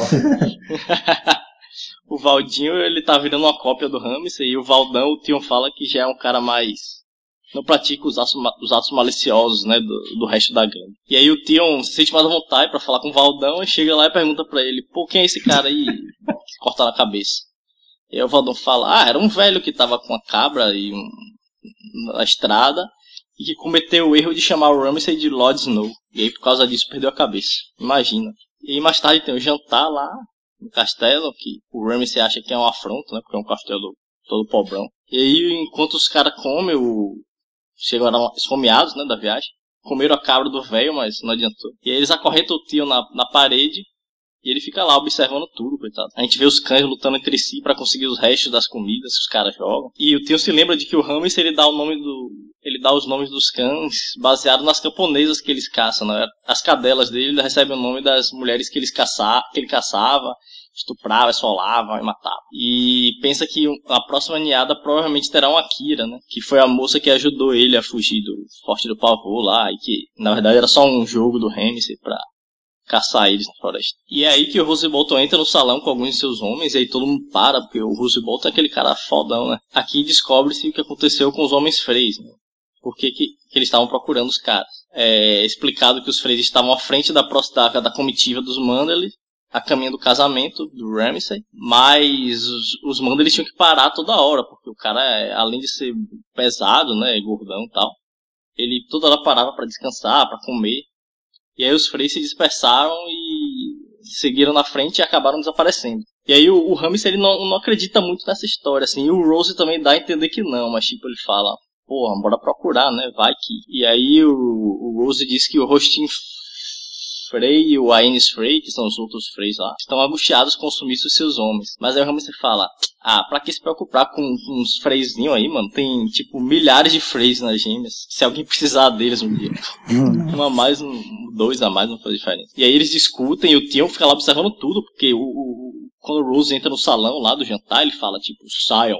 E todo mundo vai, vai embora. né? Aquela cena clássica. E só fica o Tion lá. Quando o tio tá indo embora, ele fala, fique, você fique. E é bem interessante você ver a relação dos dois assim. É, o Rose fala que o filho tá agindo impetuosamente e que é tolo, porque tá chamando a atenção dele com as barbáries que ele faz. E observa que tem aliados poderosos entre os Freys e os Lannisters, mas que os norte... a aliança que eles têm com os nortenhos ainda é frágil e que aceitam a autoridade da casa deles por má vontade. E que a única exceção disso era a Lady Barbary Dustin, que não tinha muito, muita amizade pelo, pelos Stark, né? Mas que apesar, apesar de ser a, a aliada mais forte deles, mesmo assim desprezava o Rames. Então, tipo, o Rames é a parada que tipo, ninguém gosta do cara, meu pai. Não tem Persona como, né? não grata universal. É universal, não tem como gostar. É, porque ele ela gostava do Domeric, que, que era o outro filho dele, que E ela fala que o Ramsay que é responsável por ele ter morrido e tal. Ele era da família também, né? É, ah, é que ele tinha sido servido como. Tinha sido criado lá, em, lá, lá no castelo dos Dustin, né? Solar acidentado. Agora é o. O Rose Bolton fala que a Babrin era irmã da segunda esposa dele. Não era a mãe do Domeric, não? É verdade. Ela é a Bethany, Bethany Riser. Ela é irmã da Barbara. Isso mesmo. A Barbara era tia do Dominic. Ah, então é isso. E aí ela se ressente porque o Ramsey, além de ser um cara loucão, é o suposto assassino do Dominic. O Rose e o Ramsey falam brevemente sobre os Starks mortos, né? Supostamente mortos, o Bran e o Rickon. E aí o Ramsey, o Ramsey fala sempre assim, ah, eu matei os garotos Stark. Aí o Rose fica cada vez com mais raiva dele, porque ele fala, não, quem matou os Starks não foi você, foi o Tion. Vira casacas e que ele não podia ficar repetindo essas paradas em voz alta, e porque senão, se os nortenhos descobrissem a verdade, iam cair para cima deles. E aí o, e aí o Ramsey fala, porra, você veio aqui, a, a, você veio até aqui só pra ficar me dando sermão? Ele fala: Não, eu vi falar para você que o Stannis partiu da muralha, mas que não mordeu a isca plantada pelos Castark e não irá marchar para o Forte do Pavor. E é aí que ele revela que os Castark estavam enganando Stannis né, e jogando pro lado dos Bolton. É, no capítulo anterior do John a gente viu, né, que chegou a dica dos Castark lá pra ir pra Forte do Pavor e o John falou: Não, não vá para lá, porque é claro que isso é cilada, né? Faça o seguinte. E aí o John passou aquele plano que a gente viu lá, dele é, tentar reconquistar o, o que, o que os Homens de Ferro pegaram do norte e tal. É, ele fala, pô, não, o Stannis não foi pra Forte do Pavor, o Stannis foi lá pra Bosque Profundo, como a gente viu no capítulo da Asha, né, o Stannis tomou o castelo de volta pros Glover, ele fala que os membros dos clãs se juntaram ao, ao Stannis, e que o Ramsay deve se casar com a área não em Vila Acidentada, mas em Winterfell, porque aí, quando Stannis soubesse disso, ele ia ser obrigado a seguir para o Interfell, né? Porque os nortenhos se juntaram a ele e iam ficar, iam ficar irritados com a ideia de que a filha de Ned Stark ia se casar com um ser tão desprezível contra o Ramsay. Ele fala isso assim mesmo, na cara do Ramsay. Ele fala, os nortenhos não vão ficar parados enquanto a filha de Ned Stark se casa com alguém do seu tipo. E aí, enquanto quando Stannis fizer o cerco Interfell, o Arnulf vai virar a casaca e pau já era Stannis. Esse é o plano dele. E aí depois, em seguida, o, Stan, o Rose leva o Theon Greyjoy né, pra longe do Ramsay. E aí o Ramsay fica todo puto. Ah, você não vai levar meu bicho de estimação, não sei o quê. E aí, depois disso, o Ramsay chega perto do Theon pra desacorrentar ele. E aí fala, ó, oh, você fica de olho, tudo que você ouvir, tudo que meu pai disser para você, você me fala depois, né? achando que o pai é besta. E aí quando eles vão para o solar acidentado, o Tion e o Rose, o, Rose revela logo, ah, já sei que o, o bastardinho lá quer que você fale tudo para ele. E aí ele conta a história do Fedor Real, né? Que era um cara. Eu já tinha contado ela no podcast passado, que é o amiguinho que ele trouxe pra, pra ser amigo do Ramsay, pra ser um companheiro dele, quando o Ramsay chegou no castelo. E era um moleque que era fedorento.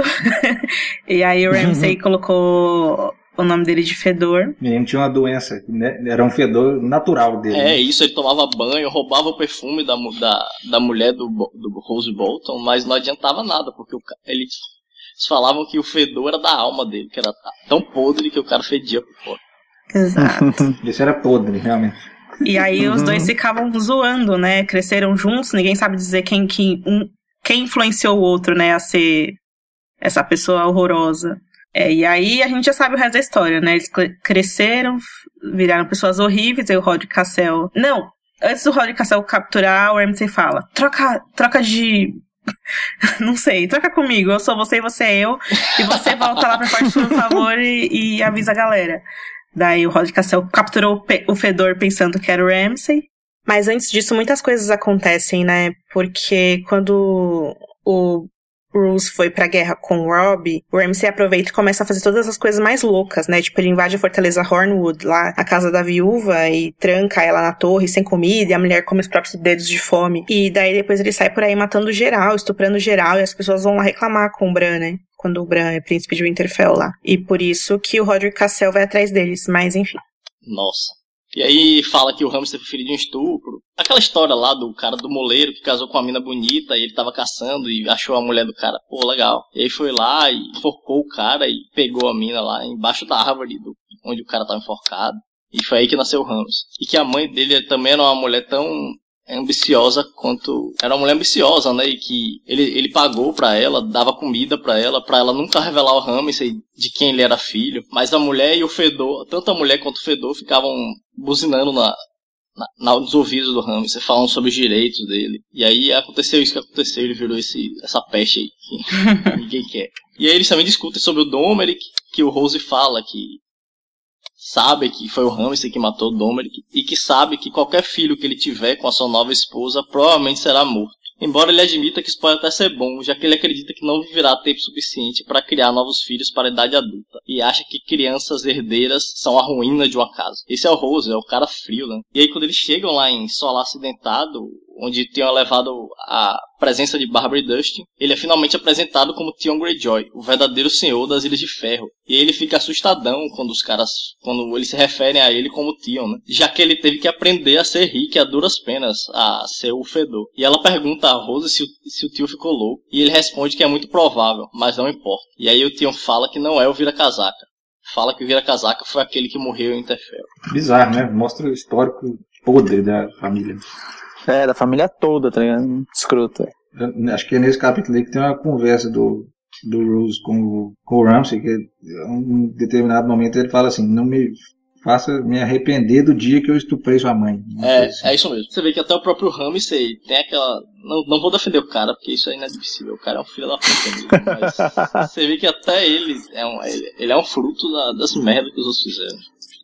A mãe dele era uma mulher ambiciosa e certamente usou ele, achou que ia usar ele para conseguir alguma coisa do pai. E teve a figura do Fedor, que é essa parada bizarra, né? Que foi o cara que treinou ele em armas. O Russo até fala que o Ramsey ele não é forte, ele não é um bom guerreiro, não é um bom, não é um bom cavaleiro. Ele apenas sai balançando a espada como se fosse um açougueiro e sai matando todo mundo. E aí o tio fala, não, ele é forte. Ele não tem medo de nada.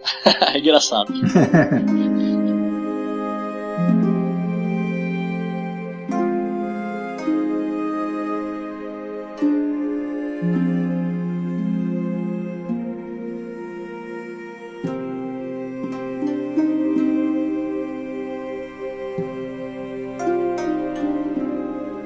Então a gente vai aqui pro oitavo capítulo do Tyrion, da Dança dos Dragões.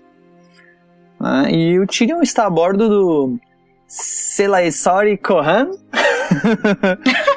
a minha pronúncia é maravilhosa. Ô Bini, isso aqui é, é, tá escrito em que língua, Sela... você sabe? Selaesori Kohan. É o nome desse navio? Não sei.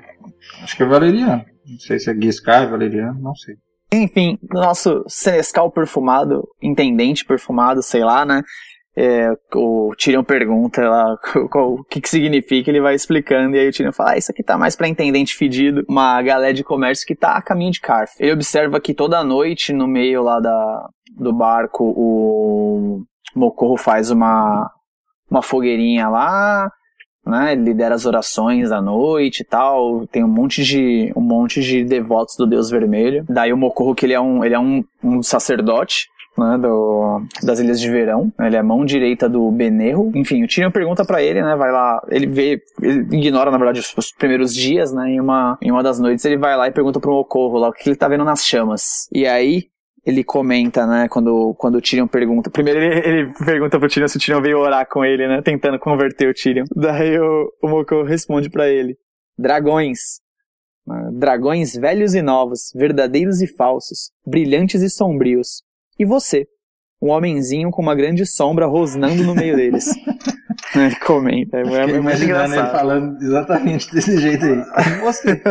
o, o, o, capítulo mesmo é, é, história do Tyrion vivendo aí nesse navio, vendo, esse, vendo essa, essa viagem, e ele começa a tentar puxar conversa, né, com a nossa amiguinha Merreca, a Penny, né, que é a, a Anã que tentou matar ele lá no, no último no último capítulo. E aí eles, o, ele tem uma conversa até com o Dioral. O Dioral fala: Meu, ela é problema seu, velho. Você que resolveu trazer.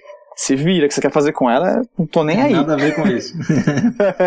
Ninguém mandou você querer trazer. Né? Ele tenta fazer amizade com ela, com bastante dificuldade, enfim, né? O, pra ela, ele que matou o Opo, né? Que é o irmãozinho dela. E, e, aí ele tenta convencer que não foi ele, que foi a irmã dele, blá blá blá. Vai, vai começando, com, começando a conversar, né? Enfim, ele conversa, conversa e tal, não dá nada, ela joga vinho na cara dele, aí ele fala, ah, que bonitinho, igual minha irmã. E daí, enfim, termina, termina brigado, mas aí, de repente, tem uma grande tempestade que rola lá, né? Que eles passam no barco. E depois disso ela fala que que ela ficou assustada, com medo de morrer, né, depois da tempestade e tal, e começa a desabafar e Eles começam a conversar, né? Depois disso daí, começa a, a rolar uma, uma amizadezinha ali dos dois, né? Depois dessa, dessa tempestade, a, a Penny começa a passar mais tempo no deck. Que antes ela ficava só enfurnada lá dentro do, da, do quartinho dela com o porco e com o cachorro, com a porca, né? A porca é menininha, chama Bonita. E aí eles começam a conversar e tal. Né? Ele tenta ensinar Sivase pra ela, mas vê que ela não rola. Ele tenta animar, começa a ver ela sorrir. Eles começam a, a, a fazer uma amizade, né? Lá eles começam realmente a conversar. Mas não tem, na verdade, tipo, muito, muita coisa assim. O que você vê, na verdade, na, na, na no diálogo dos dois é que quase tudo que ela fala, ele, ele, ele retruca com alguma coisa pensando, né? Ele, ele pensa uma coisa escrota e responde uma coisa da, bonitinha pra ela, né? Tipo, ela fala do irmão que do irmão que morreu, aí ele pensa na, na cabeça dela, ah, considere-se sortuda, seu irmão morreu antes de poder te trair, lembrando do, do Jamie e tal. Tem várias, várias coisinhas assim. Mas ele não fala pra ela, ele é o carinha bonzinho, né? E daí, beleza, fez amizade com ela e tal. Aí, mais pro finalzinho do capítulo, a, a galera começa a se aproximar de Valíria, né? E, a, e daí o Tyrion vê o, a, o céu vermelho, né? E ele começa a, a ele fala, ué, tá acontecendo, o sol tá nascendo do lado errado. O que ele tá vendo lá são os fogos das 14 chamas, né, de Valíria. Daí ele ele vai se aproximando lá, né? Ele começa a pensar sobre isso. É legal que tem uma, uma parte que ele, que ele comenta sobre a perdição de Valíria, né? Quando o cara fala da, das 14 chamas, ele pergunta para ele: eram 14 mesmo, né? E aí o, ele responde para ele: 14 ou 14 mil. Que homem ousaria contá-las? Não é sensato para os mortais olharem tão profundamente para essas fogueiras, meu amigo.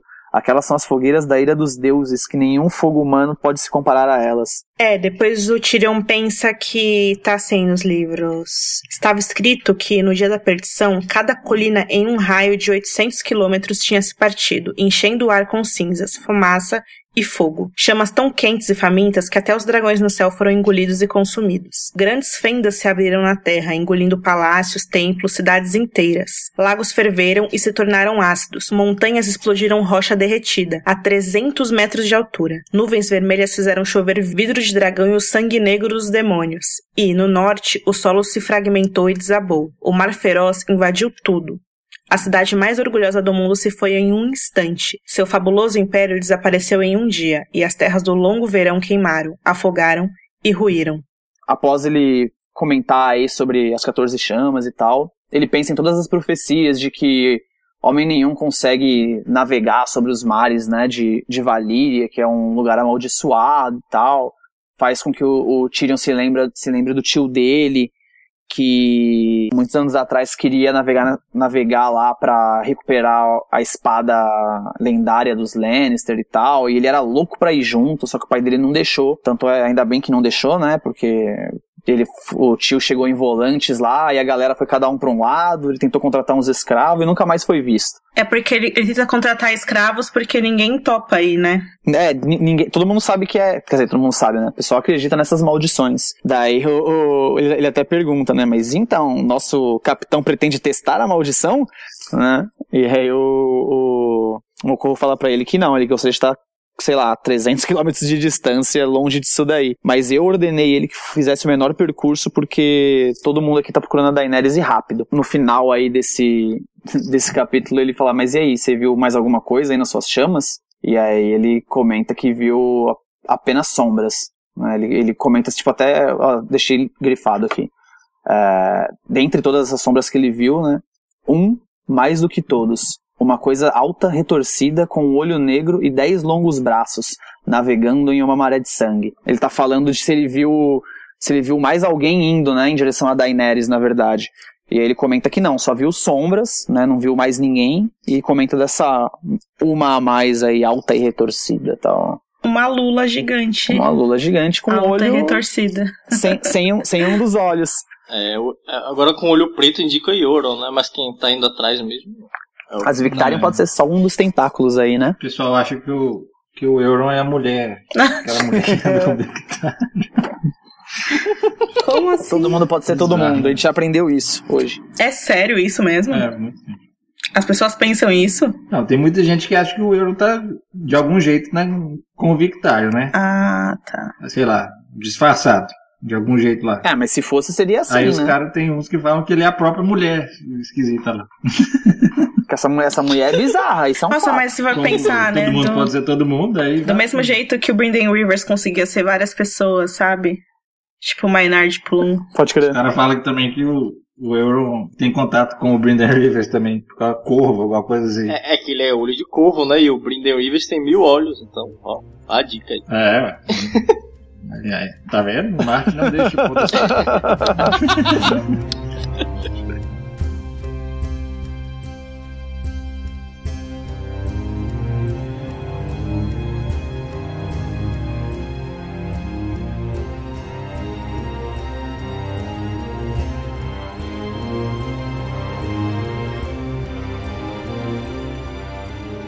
É, agora a gente vai. A partir desse, desse capítulo aqui, a gente vai ver só capítulos do festim. E esse é um capítulo da Cersei, o sétimo dela, que começa com um desespero da Marjorie. Também conhecido como. É, o capítulo tem um apelido, capítulo O Pântano de Milho. Ai, eu tinha esquecido disso, né? A gente vai, Vai chegar chegar nesse lá pântano. ainda. É, vai chegar nesses pântanos. É, O dia chegou. O dia chegou, pessoal. é, está- estamos falando disso há tempos.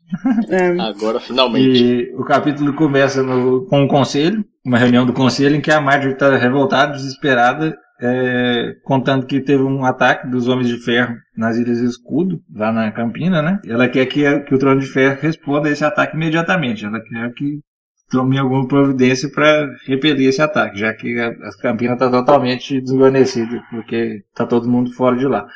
E a Cersei já fica meio incomodada com o tom de que, que a Marjorie adota, que ela já fica meio, ao ver da Cersei, muito mandona, assim. Ela acha que é muito insolente isso. Ela fala que é Jardim de Cima que tem que cuidar dessas, dessas rochas aí, dessas ilhas de pedra aí. Aquelas pedrinhas É, lá. pedras aí, vocês não cuidam. E aí fica nessa discussãozinha aí. Aí o Loras fala que lá na Campinas até tem os homens. O que não tem lá de guarnecido é- são os navios, que a frota do Paxter Red Wine inteira tá fora de lá, sitiando Pedra do Dragão, né? Ele pede que levante o cerco de Pedra do Dragão para poder voltar para lá e, e repelir os homens de ferro. Mas a Cersei fala que não dá para fazer isso. O Loras impulsivamente, é o melhor estilo Jaime Lannister, fala que ele pede tudo que a Cersei queria, ele fala, deixe-me liderar o cerco da Pedra do Dragão. E fala que ele vai entregar o castelo para Cersei dentro de 15 dias. E ela fica satisfeitíssima com, com isso. Que ela vê que é uma situação em que não tem como ela perder. Eu fico imaginando a cara da Cersei. Exatamente. Ela fica. Ela fala, nossa, isso é foda, né? Ela fala, se. se A hora que ele falou isso aí, levantou a sobrancelha. é, ela- depois dessa conversa, ela, ela, no meio do corredor, ela começa a rir de verdade, gargalhar sozinha, de tanta satisfação. É porque ela pensa assim, se o, se o Loras é, derrubar o castelo realmente, ela Ótimo. enfraquece o Stannis. E, e, e ele ainda, ele ainda tem a chance de morrer nesse ataque aí, sei lá, qualquer jeito, afundar o navio. E aí isso aí enfraquece a posição da Marjorie também. Quando o Loras propõe que ele lidere o ataque, a Marjorie fica bem insatisfeita. Mas ele vai de todo jeito. Voltando para os aposentos dela, o Paisel tenta mostrar que foi errado enviar o Loras. E... Mas ela, claro que achou ótimo, né? E ela conversa com o Carburn também, que já informa para ela que na eventualidade do Loras morrer, que ele já tem um novo campeão para substituir. Ela não entende muito bem não, não confia muito nessa história do Carburn aí não, mas fala, beleza, então segue com seu plano aí, mas ela fala que a armadura que ele pediu que, que ela encomendasse com os ferreiros é uma armadura que os ferreiros disseram que nenhum homem, nenhum ser humano conseguiria aguentar. Mas ela fala, então segue com seu plano. Ela vai para os aposentos dela, em que ela conversa com a Taina Merriweather. Ela fica meio desconfiada a princípio que a, a Taina possa relatar as conversas para Marjorie, né? Já que os Merriweather são da Campina, mas Taina convence ela de que ela é confiável e tudo mais. Ela começa a relatar o que, que aconteceu na reunião do conselho, mas ela é interrompida por umas batidas na porta e um guarda dizendo que a Feliz Stokeworth chegou e pediu para Cersei.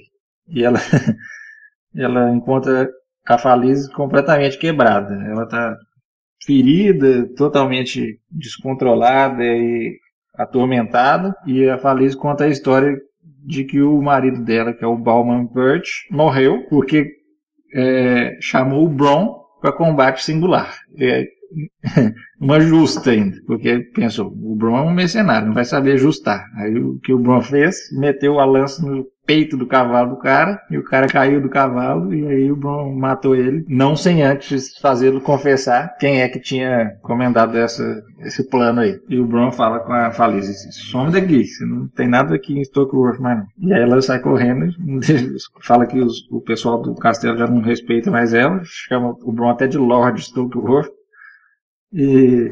Já fez amizade com todo mundo lá, tá ligado? é, já, já, já é um campeão da galera.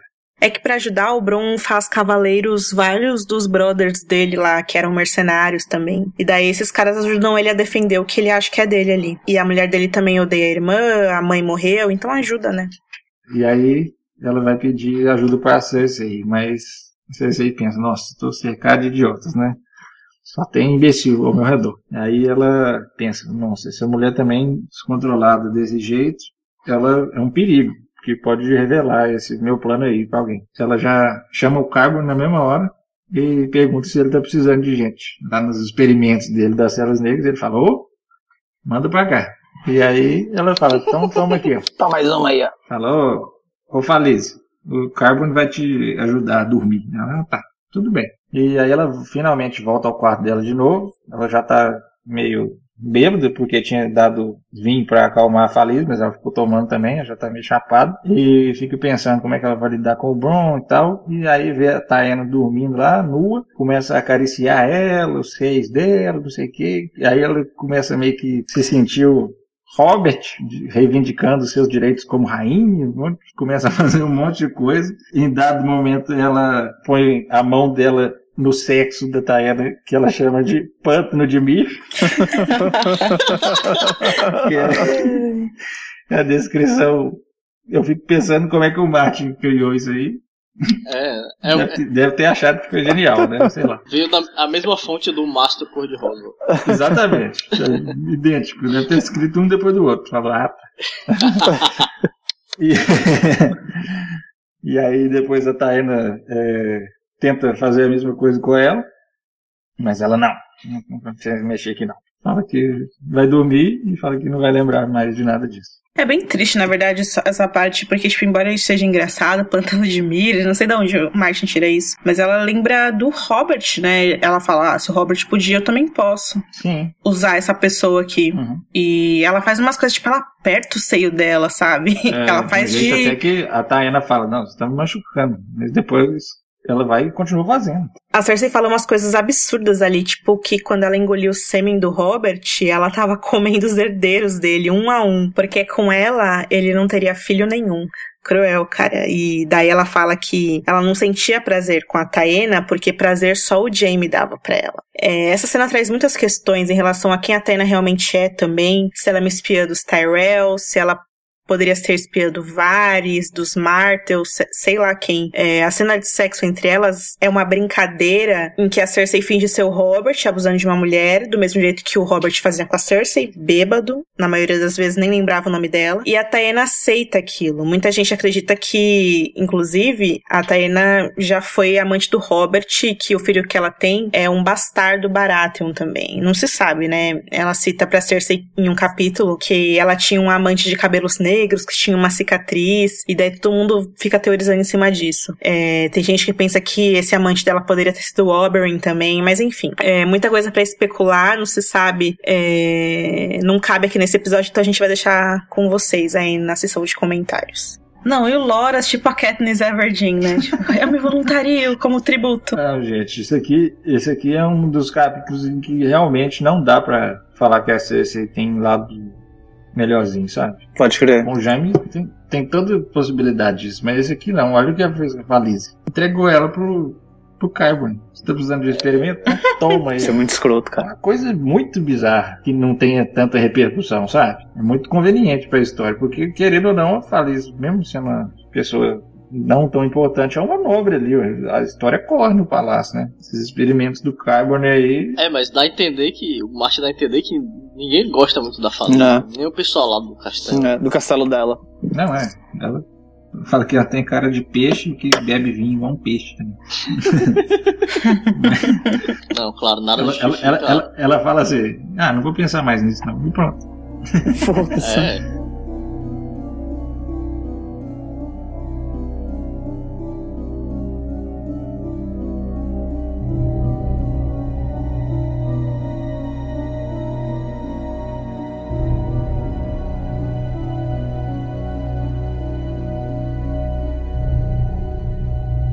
Bom, seguindo então, o próximo capítulo é o do Jamie, é o quinto capítulo do Jamie no livro. É, o Jamie, em certo momento, chega ao acampamento do exército que tá sitiando Corre Hill. Ele se encontra com o primo dele, o Sor Daven, que agora é o novo protetor do oeste, porque a Cersei tira o estilo de protetor do oeste do Kevin e dá para ele, porque ela tá puta com o Kevin. E aí o tio é todo engraçadão, fica fazendo umas piadinhas, tá? com o Jamie, faz tempo que ele não vê o Jamie. E aí ele fica muito puto quando ele descobre que foi o Vargo Holt que putou a mão do Jamie. Antes ele pensava que foi a Kathleen que tinha feito isso. E aí o Jamie pensa, ué, mas de onde estão vindo esses boatos de que a Kathleen fez isso Ah. comigo, né? E aí o Devin atualiza ali o sobrinho, fala que ele ofereceu até pro pai dele, pro Tywin, pra vingar o que, ele, que eles fizeram com o Jaime, né? Vingar o que o Vargo Holt e os bravos companheiros fizeram. Mas o, o Tywin na época falou que não. Falou que, aspas, algumas tarefas devem ser feitas por leões, mas pilhagem é melhor deixar com as cabras e os cães. E aí o Daven começa a falar que ele tá insatisfeito porque aqueles Frey são muito irritantes e até o tio mesmo dele, que é o Emon Frey, tá testando a paciência de todo mundo. Ele fica reclamando que ele não quer que a Corre Hill seja destruída com o cerco, porque o Tywin deu o castelo pra ele, né? Ele não quer que ninguém atire nada lá, que fique, né, não atire besteira, não taque fogo, não, não force o peixe negro de sair de lá, porque ele quer o castelo intocado, porque ele é o novo senhor de Corre Hill, então ele quer tudo bonitinho. Então tá todo mundo numa situação meio merda lá, né, de não poder fazer nada. E ainda por, por cima, o Emon Frey tá mantendo uma corda em volta do pescoço do Edmure Tully. Então o Edmure Tully tá lá de pé em cada falso e todo dia de manhã ele ameaça ele, fala que ameaça o peixe negro, fala que se o peixe negro não render com o Rio, ele vai enforcar o, o. E aí o peixe negro não se abate com isso, e todo dia eles tiram o Edmure de lá, e todo dia exibe, todo dia tira e ninguém faz nada. E o cerco tá naquela situação é, que não dá pra fazer nada, até porque é, o peixe negro ele meio que reteu toda a comida que tinha lá e eles têm estoque lá pra dois anos, então eles não vão morrer de fome. E quem tá morrendo de fome, inclusive, é justamente eles, né? Então eles ficam lá, de vez em quando eles pescam um peixinho no rio tal, só que não tem comida pros cavalos, então, enfim, tem essa situação lá e o, o Jamie foi pra lá pra tentar ajudar e tal, tentar negociar alguma coisa. Vai juntar com os Frey aí que não tem comida mesmo, não sobra nada. então, justamente, aí eles começam a conversar sobre o Lancel, como que o Lancel abandonou o Derry, e aí o Jamie se lembra no olhar do rosto da família da... Qual é o apelido dela? É Amy Portão? Uhum. É isso, né? Que é a esposa do Lancel, que ele não quer ficar lá, tá? E o Jamie sabe como que o Alder Frey fica quando alguém quebra a proposta de casamento, e é Hum. justamente isso que o Lancel tá tentando fazer. E aí o David conta pro sobrinho que o tio Kevin passou por ali em direção ao oeste, que ele tava com o olhar vazio, né? O tio Kevin, porque o filho dele não tava querendo nada, ele não sabia o que fazer. E aí ele fica perguntando por que, que a, a Cersei não deu o título de mão, né? Eu até fico sem graça de ser o novo protetor do oeste, só que era pra ser tudo do Kevin. O Kevin sempre foi o irmão melhor, ele sempre foi o braço direito do Tywin, ele sabe muito mais, né, do que a gente. E aí o, o Jamie fala, ah, é porque ele não quis, tio, paciência, mas no pensamento dele ele tá falando, né, ele sabe sobre nós, ele sabe sobre nós. Ai, meu Deus.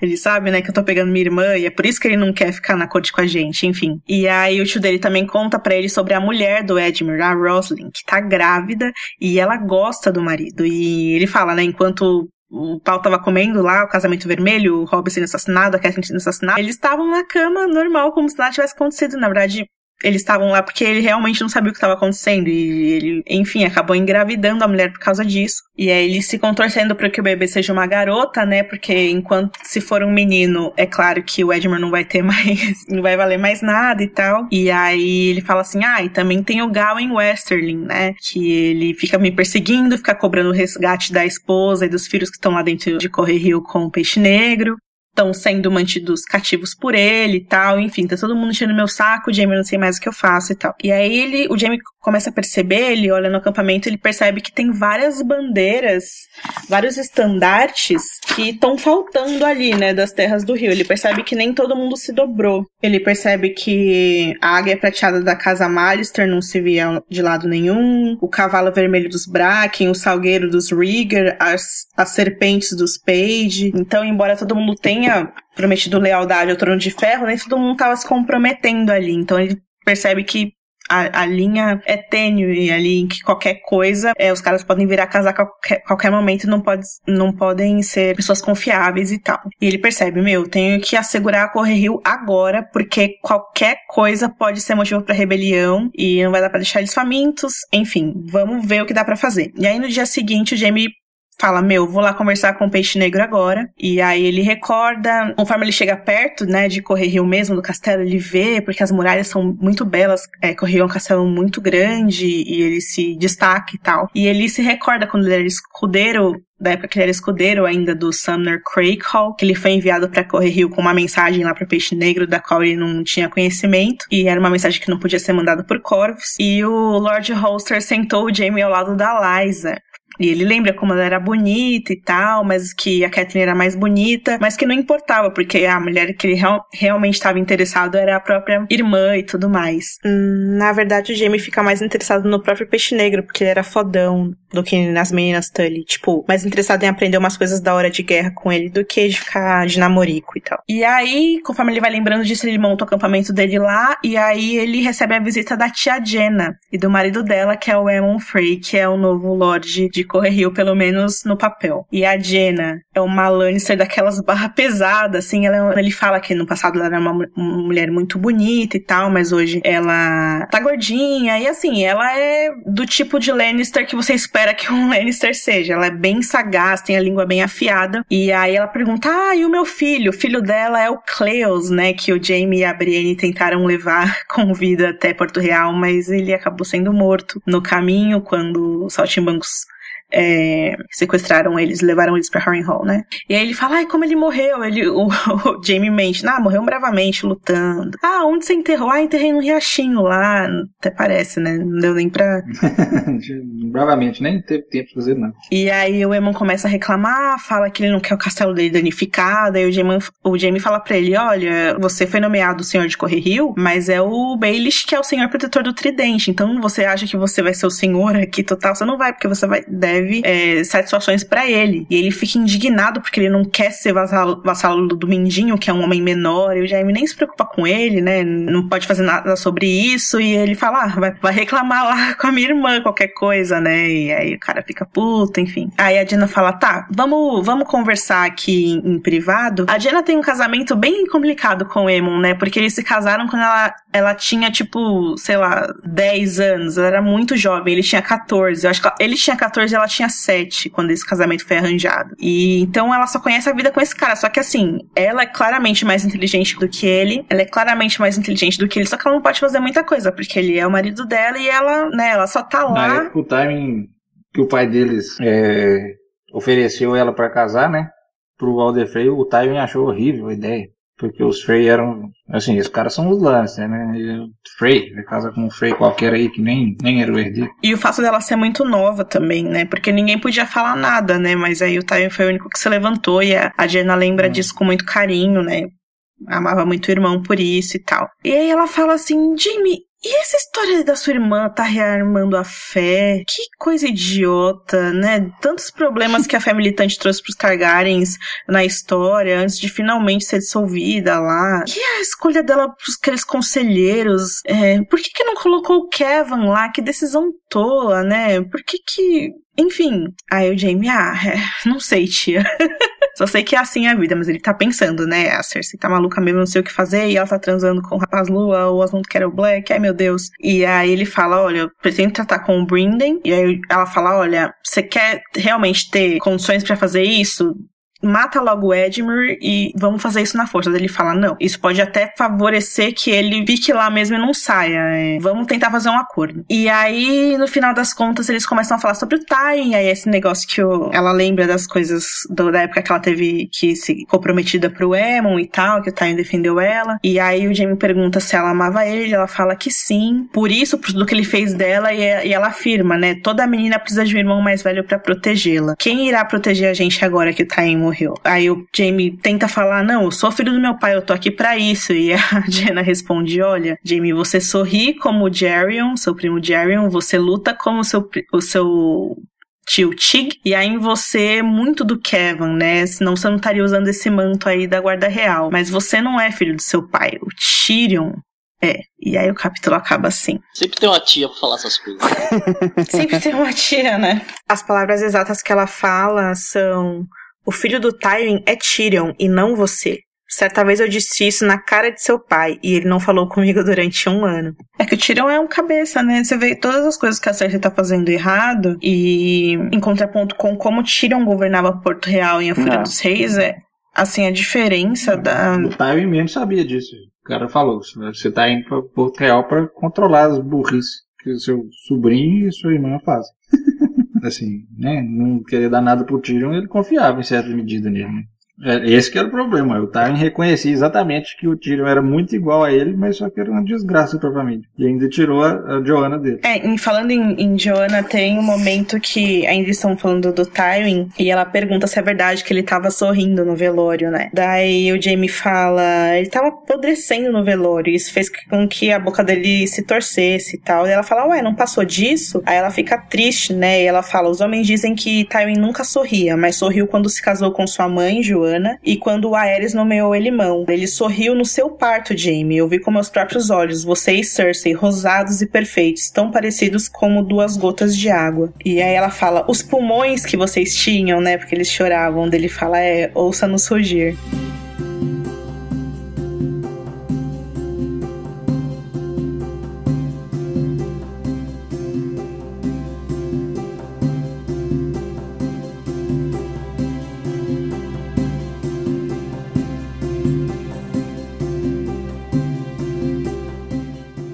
Próximo capítulo chama-se A Gata dos Canais. É o terceiro da área no Festim dos Corvos. E já acostumada com a rotina da Gata dos Canais, a gente vê a área aprendendo a língua de Bravos e tentando aprender três coisas novas cada vez que é enviada da casa do Preto e Branco lá para a casa do Brusco, onde ela tá vivendo. O Brusco é o cara que é de mexilhões lá e a área tá a cada 10, 10 dias, ela fica um dia na casa do Preto e Branco e os outros nove ela vai lá para casa do cara e, e e passa a viver com eles, né? Com a filha, conviver com as filhas dele, que também ajudam lá no serviço. Ao final desses nove dias, ou seja, é, a cada 30 dias ela vai lá três vezes e ela apresenta ao homem gentil as três coisas que ela aprendeu, que ela não sabia antes. O Martin descreve que toda vez que a lua tá negra no céu, ela volta pra casa do preto e branco. E é bem sintomático esse negócio da lua negra no céu que o Martin tem, porque ele sempre mostra isso nos capítulos do Bran também, porque tanto ele quanto a Arya são lobos, né?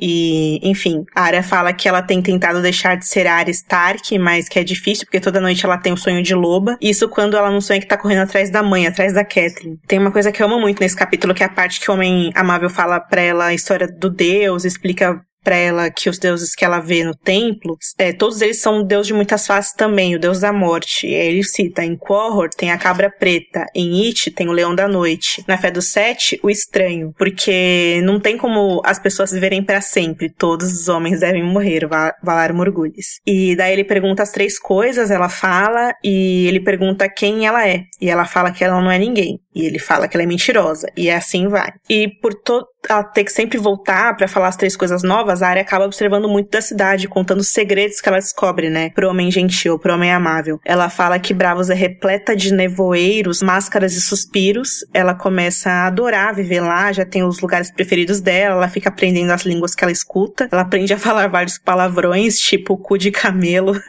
que a gente falou lá no episódio passado.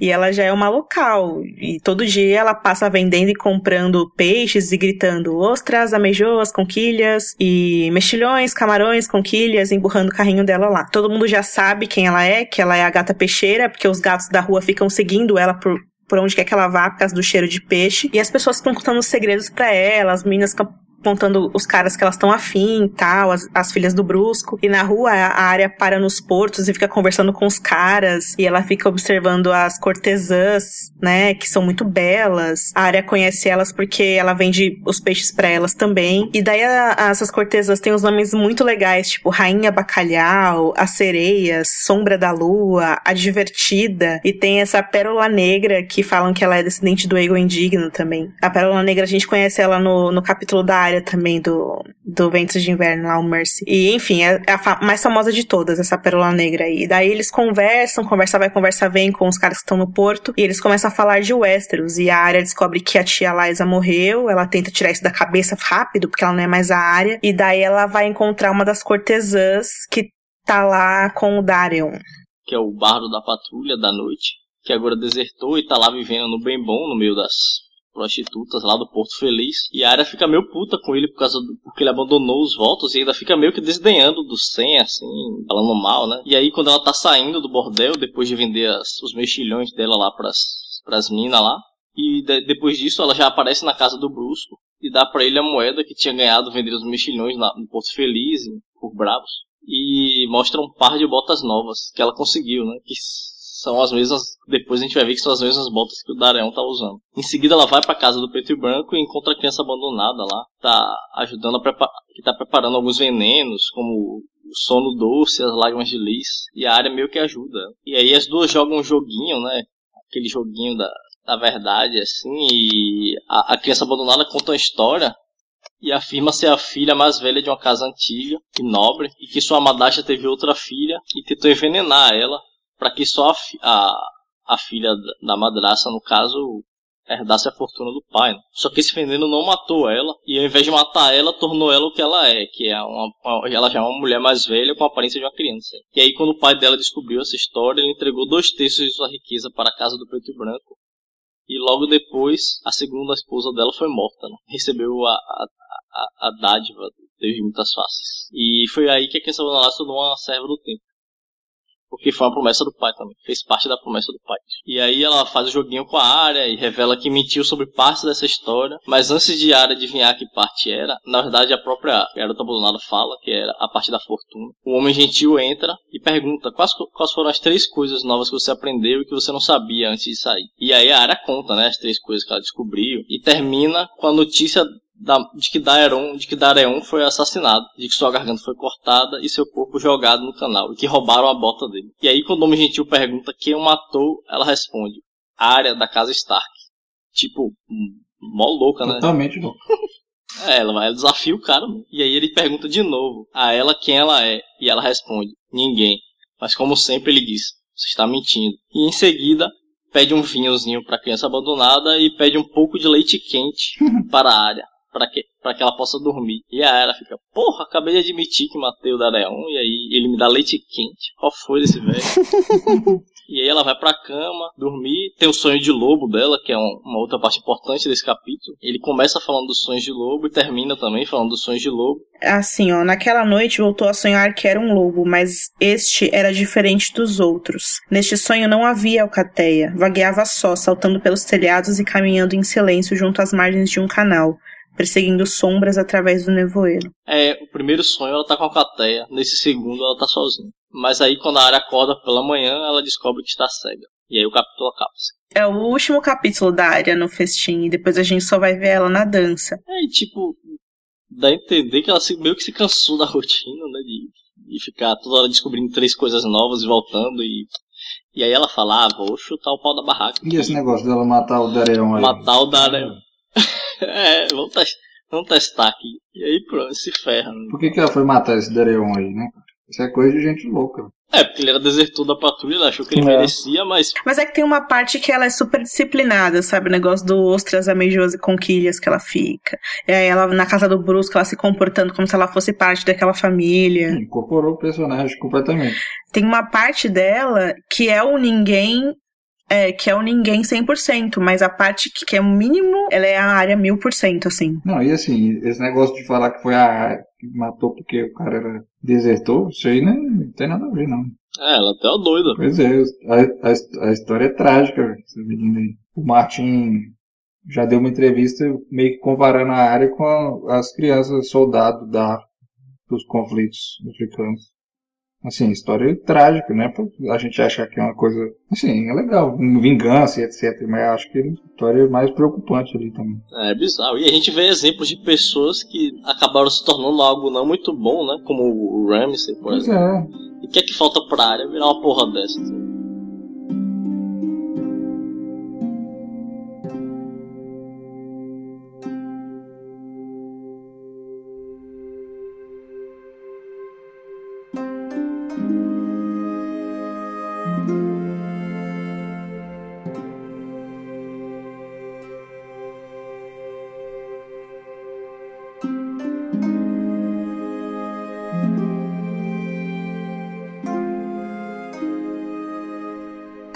Agora a gente vai pro quarto capítulo do Sam. Esse capítulo é do, do Mastro. É do Mastro Cor-de-Rosa, é isso.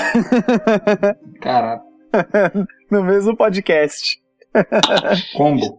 Isso foi propósito. Não, mas se você. A gente faz Certeza. esses ciclos de 12 capítulos, é engraçado que sempre termina num cliffhanger, ou ele sempre termina com um tema, assim, sabe? Começa num tema e termina no mesmo tema, assim. Deve ser os próprios ciclos de escrita, de escrita do Martin mesmo. Não, sim, sim, é. Coisa que tá na cabeça dele na época. É. Porque de colocar esses dois capítulos no mesmo ciclo. Do nada ele vai lá e escreve uns cinco capítulos. Eu penso que é assim. É. E aí tá com alguma coisa na cabeça lá que ele viu, ou sei lá o quê. Sei lá o que, que ele anda vendo, É, viu? Você tá lá. doido. o vento de canela está em algum lugar na costa de Dorne, enquanto Sam lidera um círculo de oração para lamentar o falecimento de Aemon Targaryen. Né? Nosso vovozinho foi dessa pra melhor. O Shondo havia trazido informações sobre os três dragões ao Aemon. Né? E por um tempo ele. Quando ele trouxe essas informações, parece que o, o, o Aemon ficou. Tipo, trouxe vida pra ele, né? Ele ficou super, super animado e tal. O Sam, ele relembra de algumas palavras que o mestre falou durante a viagem. Ninguém nunca procurou uma menina. Fora um príncipe a ser prometido, não uma princesa. Raigar, pensava eu. A fumaça do incêndio que levou o Solar Estival no dia em que nasceu, o sal vinha das lágrimas derramadas por aqueles que morreram. Ele partilhou minha crença quando era novo, mas mais tarde persuadiu-se que, era, que seria o filho a cumprir a profecia, pois um cometa tinha sido visto no céu de Porto Real na noite que o Aegon foi concebido. E Rhaegar tinha certeza de que a estrela, que a estrela sangrando era um cometa. Que tolos nós fomos por nos julgarmos tão sábios. O erro teve origem na tradução. Os dragões não são nem macho nem fêmea. Bart viu a verdade. Mas ora uma coisa, ora outra, tão mutáveis como chamas. A língua nos induziu ao erro durante mil anos. A escolhida é a Daenerys, nascida entre o sal e fumaça. Os dragões assim nos provam. Né, Ele, enfim, vai lembrando da, da- das coisas aí, depois que ficou sabendo do, dos dragões e tal. Quando ele fala Bart viu a verdade sobre os dragões não serem fêmeas ou machos, ele tá falando do Septão Bart, né, que foi mão do J. Harris primeiro. Ele escreveu um livro sobre dragões e criaturas que, que esse livro que ele escreveu até o Tyrion cita ele que ele leu alguns fragmentos, porque o livro não existe mais, né? E alguns fragmentos foram salvos, o Tyrion tinha é, acesso a isso. E grande parte do que o Tyrion sabe sobre dragões vem do que ele leu desse Septão Bart aí. É engraçado porque essa noção do que, de que dragões não têm sexo não é conclusiva pro Martin. Lá nos contos sobre a dança dos dragões, a gente vê dragões machos e fêmeas, né? O Balerion era macho, mas Veigar era fêmea. O dragão da Rhaenyra, a, a Cyrax, era fêmea, deu ovos e tal. E daí os mestres que escreveram outros tratados sobre dragões falaram coisas diferentes. Mas o que fica aqui do que o Aemon falou é que a profecia falava sobre o príncipe, quando ele tava falando da princesa, na verdade, né? Foi um erro aí de tradução. Aí, aí depois que ele, ele começa, que ele chega à conclusão de que ela que é a, que é escolhida, né? Ele fala, eu tenho, eu tenho de ir ter com ela, tenho que ir. Gostaria ao menos de ter 10 anos a menos. E aí o, o Aemon implora pro Sam pra convencer os arquimestres os arquimestres de, da cidadela que, que ela que é escolhida e tal. Daí ele, ele tenta, ele fala pro Sam que precisa per, persuadir os caras, né? E fala que uma vela de vidro que não podia ser acesa, ovos que não, eclo, que não eclodiam, a esfinge era o enigma, não a charada. Aqui na, na tradução da Leia tá escrito a esfinge era a adivinha, não o Isso aí é mais correto, essa tradução da lei. Fala que é The Riddle, not the Riddler. Isso, verdade. Boa. Não que diante de alguma coisa, porque ninguém entende isso aí. É, pois é, é. Ele, ele comenta, né? Tipo, fala, pô, ah, se eu fosse mandar cartas pra lá, ia aparecer cartas de um velho, de um velho desmiolado tendo delírios, tentando convencer o Sam, né? Ele fala pro Sam assim: conte-lhes, Sam. Conte-lhes como são as coisas na muralha, as criaturas, os caminhantes, o frio arrepiante. Ele tem, tentando convencer aí o nosso gordinho. O nosso gordinho. Pô, o Sam é brother, pô. Da- daí, então, a, a Gilly e o Sam se sentam juntos depois das, depois das preces, né, bebendo rum, porque, tipo, era uma... Esse, esse barco é um barco do, do pessoal das Ilhas de Verão, né, então eles bebem pra... Uma das coisas que eles fazem pra celebrar os mortos é beber. Então tava todo mundo bebendo rum e tal. E a Gilly aponta que se o Aemon tivesse se mantido na muralha, Melisandre podia ter sacrificado ele, né, por causa do sangue, sangue Targaryen. E o John, obviamente, devia saber, saber disso e enviou ele junto com o filho da Dala para salvar eles da fogueira. Daí a Gilly diz que vai nomear o menino de Eamon Canção Daça, uma vez que ele tiver idade de dois anos. Eles ficam discutindo sobre o, o, os nomes e tal. Queria, queria dar o nome de Mestre, né? Ele queria dar, vou, dar, vou chamar ele de Mestre, mas isso não é nome, menina. tá bom, então vai ser Eamon. Mestre é o nome do cavalo, né? Lá do, Cavalo. do Dunk, não é? Não chama Mestre? A, a mula. É, a mula, tá certo. A mula, Esse é. lance dos dois anos do selvagem é porque tem uma, tem uma crença deles que dá azar, né? É, dá azar se você der o nome antes. Daí, bom, tá, eles estão aí conversando, né, bebendo, conversa, bebe, ah, vou dar o nome do menino, não sei o que, aí bebe mais um pouquinho. Aí daqui a pouco eles descem lá, lá embaixo no converse, e de repente o a Guile beija ele, aí o, o Sam fica, oh meu Deus, meus votos, não sei o que, mas não tem jeito, né, eles acabam transando lá. É a a cena do, do mastro cor-de-rosa aí que a gente comentou no começo do, do, do capítulo. Não, não, a gente tem que explicar E- isso pro leitor que não lembra.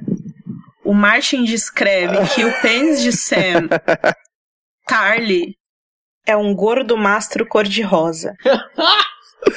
Fiquem com essa informação aí, galera. É, Fat Pink Matter. Isso, isso é um fat pink Mastrão. Eu, eu acho que, eu acho que ele tem assim uma planilha no, no computador dele, tipo, apelidos para genitálias. Aí ele vai. Tipo isso, velho. Só pode. Será que ele escreve e fica rindo depois? Fala, Nossa. a cara dele. Bom, daí, enfim, ele ficou com ela lá, só que aí ele começou a ficar pilhado, né, por causa dos votos e tal, aí ele começa a ignorar ela, né. Ele começa a, a não falar com ela e tal. Bolou. Aí até que a, a Koja, né, que é a, uma das meninas que, que tá no navio das Ilhas do Verão, que ficou cuidando do, do menininho enquanto os dois davam uma. Daí ela, ela prensa, né, o, o, o Sam no canto, vira pra ele e fala assim, ó, ali fica a costa de Dorne, areia, pedras e escorpiões, e nenhum bom ancoradouro ao longo de centenas de léguas. Pode nadar até lá se quiser, ou ir a pé pra Vila Velha. Vai ter que atravessar as profundezas do deserto, escalar algumas montanhas e atravessar o Torrentine a nado. Ou então, pode ir, ter- ir ter com a Go- Goiva, né? Com a Guile, com a Goiva, né? As traduções. Ela tá pressionando o menino lá porque ele tá dando um gelo nela, né? E eles já sabem que o que rolou e tal. E o, o Sam fica, não, eu tenho meus votos, não sei o que, né? Não, não posso fazer isso. Né? E ela, ela até comenta, né? Ela conhece as palavras que você proferiu. Ela é uma criança, ela é uma criança em algumas coisas, mas não é cega. Sabe por que usa o negro, porque vai a Vila Velha. Sabe que não pode ficar com você. Quer você durante algum tempo, nada mais. Perdeu o pai, o marido, a mãe, as irmãs, a casa, o seu mundo. Tudo que ela tem é você e o bebê. De modo que ou vai, ou vai ficar com ela ou vai nadar. ela fala pra Bebê ele. que nem o dela. O bebê que não é nem o dela, coitado, é verdade. Bom, basicamente termina assim aí o, o capítulo, né? Dando um- a Koja dando um- uma prensada nele e fala, vai lá ficar com a menina, mano. É, uma coisa bem legal que na verdade o capítulo fala, né? O Sam vai falar com ela no fim do capítulo. Daí ele fala: Ah, o que a gente fez? é, se eu pudesse tomar uma esposa, eu preferia ter você do que qualquer princesa ou donzela, mas eu continuo sendo um corvo. É, eu fui junto com o John pra floresta e eu disse as palavras diante de uma árvore coração. E aí a. A Ah, Gilly puta, responde: verdade. As árvores nos vigiam. E aí ela chora, né? E- Mas ela fala: na floresta elas veem tudo. Mas aqui, Sam, não há árvores, só água. Só água. Agora, o negócio do, do Raymond ali, eu não consigo não achar que o Raymond teria uma epifania, assim, no leito de morte dele, sobre a tradução errada durante mil anos, de que é o príncipe é uma princesa, e isso não ser verdade, entendeu? É, Pelo amor de Deus, por que o cara inserir isso na história? pois é, pois Fazer é. coisa- uma coisa que não chegou ao conhecimento de ninguém até agora, entendeu? Ah, tem uma. Ó, tem uma coisa fala, legal ah, que ele é fala aqui. Só desinformação. O, o Raymond acreditando no negócio a vida inteira, no leito de morte, ele descobriu uma coisa como se fosse assim, a Ah. descoberta, depois isso aí não significa nada. Ah, É, porque também é no engraçado, porque assim, é escrito como se fosse fato, pontual, mas as pessoas não interpretam, as pessoas acham que isso é só Mais uma conjectura, mais uma opinião, mais uma teoria, né? Para as pessoas isso aí é menos relevante do que a visão da É Melisandre. verdade. É, é, então, é, apro- aproveitando que você puxou a Melisandre, aí eu vou ler um, um, um trechinho aqui também que eu tinha anotado e esqueci de falar. O, o Aemon fala pro, pro Sam também. To- é, todos, todos nos enganamos a nós mesmos quando queremos acreditar. Acima de todos, Melisandre, creio eu. A espada é a errada, ela precisa saber disso. Luz sem calor, um brilho vazio. A espada é a errada, e a falsa luz só pode nos levar para uma escuridão mais profunda, Sam. Nossa esperança é Daenerys. Aí, ó, como é Ele que comenta pode ser mentira, também. gente? Pelo amor de Deus, é Daenerys, não tem jeito não. Isso é, é tá meio zica, gente. cara. É, gente, a Daenerys. Mas se ela, ela é a que mais se encaixa, assim, na profecia mesmo. Tem os dragões de pedra, Assim, o maço sal.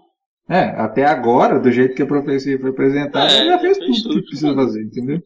Já. Não tem nada errado. Só tá vacilando lá, né? Só tá vacilando. É exatamente isso. É um dos motivos pelos quais eu exatamente acho que É, é mas ela ao mesmo tempo, o Martin ele quer que as profecias sejam vazias também. Ele já falou isso. Tipo, quando a gente vê o, o, o Tyrion navegando num barco chamado Senescal Perfumado, você entendeu? Quando, quando saiu a cena da Cersei lá da profecia, ele fala: Eu, eu gosto da- das profecias são vazias, sabe? Tipo, de uma bruxa pegar e falar que uma formiga gigante irá matar todos, e aí chega um cara na cidade com uma camiseta que tem uma formiga gigante, e é ele que vai matar todos, não uma formiga gigante, sabe? É, ele sempre dá o exemplo do, do cara que foi, do Lorde que foi num castelo, falava que ele ia morrer à sombra de um castelo, alguma coisa assim, que ele nunca ia nesse castelo, mas que um dia ele foi numa taverna que tinha uma pintura desse castelo e morreu lá. Isso, é isso que eu quis dizer, mas eu dizer, eu, eu dei um exemplo horrível. Formiga Mas gigante. é isso. É uma formiga. É uma formiga não tá com cara gigante. de desinformação isso aí, gigante, sabe? Esse, esse epifania do Emo não tá com cara de ser uma coisa só pra enganar a gente, tipo Aham. as falsas mães do John. Que lá tá na É, cara que é ridículo. agora, É. cara, é, É.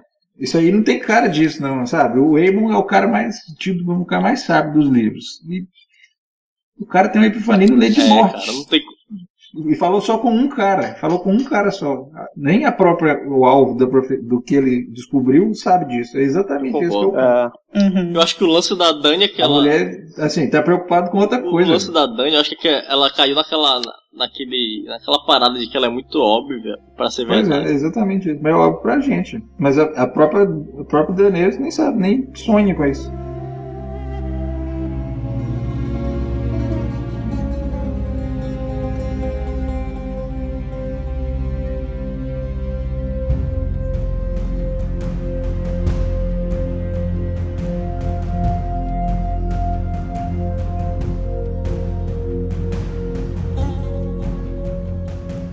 Capítulo, oitavo capítulo da Cersei no festim, o navio Doce Cersei, que levou o Loras para a Pedra do Dragão, voltou de lá, e o Auren Waters, que é o, hum, o almirante da- do conselho, chega com a notícia para Cersei que a Pedra do Dragão caiu.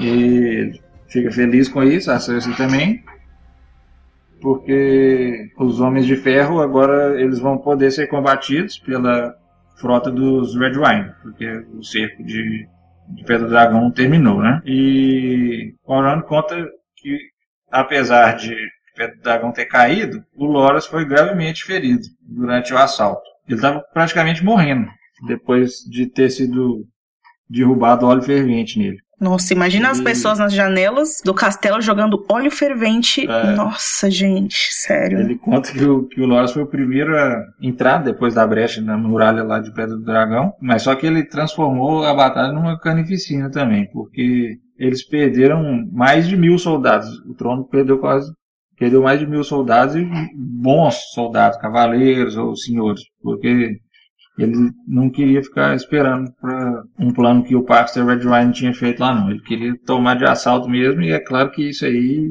resulta em muitas baixas. E aí a Cersei pergunta para ele o que, que aconteceu no Império do Dragão em detalhes, porque ela quer transmitir isso para Marjorie. Ela quer, que, ela quer contar isso pessoalmente para ela. E ela faz isso, é, conta para Marjorie o que aconteceu para ela e para as primas dela. Na hora que ela conta essa parte até do, do óleo fervente, uma das primas sai sai correndo de lá, foge, elas ficam todas horrorizadas. A Marjorie fala pra Cersei sair de lá, não quer saber dela, e a Cersei tá feliz porque ela pensa assim, agora você sabe como eu me senti quando o Joffrey morreu, uma coisa assim. Ela volta ao solar dela, depois de contar essa notícia trágica com prazer. Ela volta ao solar dela e, e em que tem quatro homens é, a esperando, dizendo que tem notícias sobre o sobre o duende e que um deles tem uma cabeça. E ela fala: Nossa, agora será que é o Tyrion mesmo? O cara, um deles é um cara de Mir, pede para ver o, o que, que ele tem dentro da caixa, a cabeça que ele tem dentro da caixa, e é claro que não é o Tyrion. O cara tinha cortado o nariz do, do anão para fazer parecer que era o Tyrion. Esse aí, esse sujeito que tentou enganar ela é outro que vira é, objeto dos experimentos do Carbon. Os outros três homens que falavam que tinha informação do Tyrion também, depois que ela sugere que se eles estiverem mentindo e levarem os cavaleiros lá, os cavaleiros vão matá-los, eles também falam que não sabem de nada e, e, ela, e ela expulsa esses caras. Depois ela cedia um uma, uma sessão do conselho e ela tem que lidar com vários assuntos que ela julga sem importância e chega o septão Reynard, que ela tinha como antigo amigo dela. Ela fica irritada pelo fato de que não foi o Alto Septão que veio falar com ela pessoalmente e despreza a sugestão do Alto Septão que o Reynard transmite de que a fé está querendo abolir os bordéis na cidade. Ela fala que, claro que não pode fazer isso, porque os bordéis é, ajudam a dar dinheiro para a cidade, porque tem imposto sobre os bordéis, e porque eles ajudam também a manter a ordem e a paz lá, porque se o cara não tiver o bordel, ele vai recorrer ao estupro. Então é melhor que tenha o bordel, porque o bordel também movimenta a cidade. Os caras vão preferir Porto Real ao invés de outros portos que tenham bordéis. Então dispensa essa ideia. O Paisel conta que o, o Lord Giles Rosby, que é o mestre da moeda, que vivia tossindo já há muito tempo, a vida inteira, ele não, o, o Paisel fala que ele não vai viver por muito mais tempo, mas a Cersei é, exige que o Paisel faça o melhor para manter o Rosby vivo. Ela fala que manda o Paisel transmitir a mensagem de que ela, de que ele não pode morrer ainda. fala com o cara lá, você não pode morrer. Ela depois disso janta com o Tommen, o Tommen fala com ela que seria bom. Ela fala assim: "Ah, Tommen, você quando você for rezar à noite, agradecer aos deuses, pedir aos deuses antes de dormir, agradeça ao pai e à mãe que você ainda é uma criança, porque aí você não precisa reinar. Porque o conselho tem um monte de coisas chatas. E eu também falo, não, mas eu quero participar das coisas chatas. Aí ela fala, a Mari fala demais, não vai fazer nada disso. Podia, a gente podia cortar a língua da Marte. E aí o Tommen fica muito bravo com a Cersei e fala que proíbe a a Cersei de fazer qualquer coisa com a Marjorie. Quase. Ele xinga ela realmente, grita com ela. E aí a Cersei manda que o Torboros leve o, o Tommen para os aposentos dele e que o Tommen bata no, no garoto.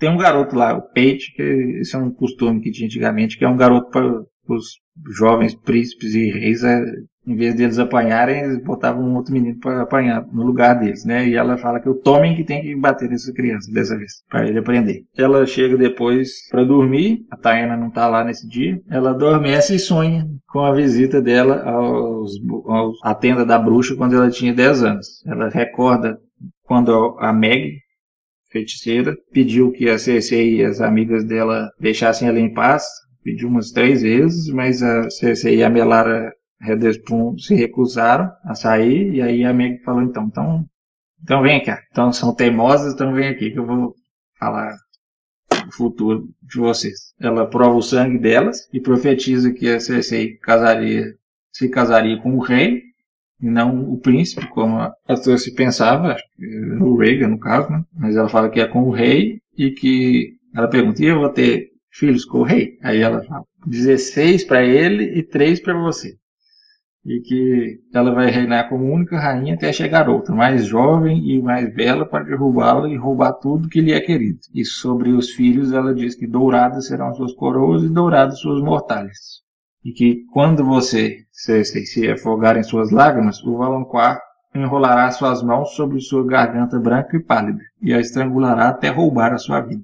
E esse aí que é um evento muito traumático na vida da Cersei, né? Isso aí, esse, esse momento aí é para explicar muito da paranoia que ela tem. E a Maggie também advertiu a Melara que a morte estava muito próxima dela.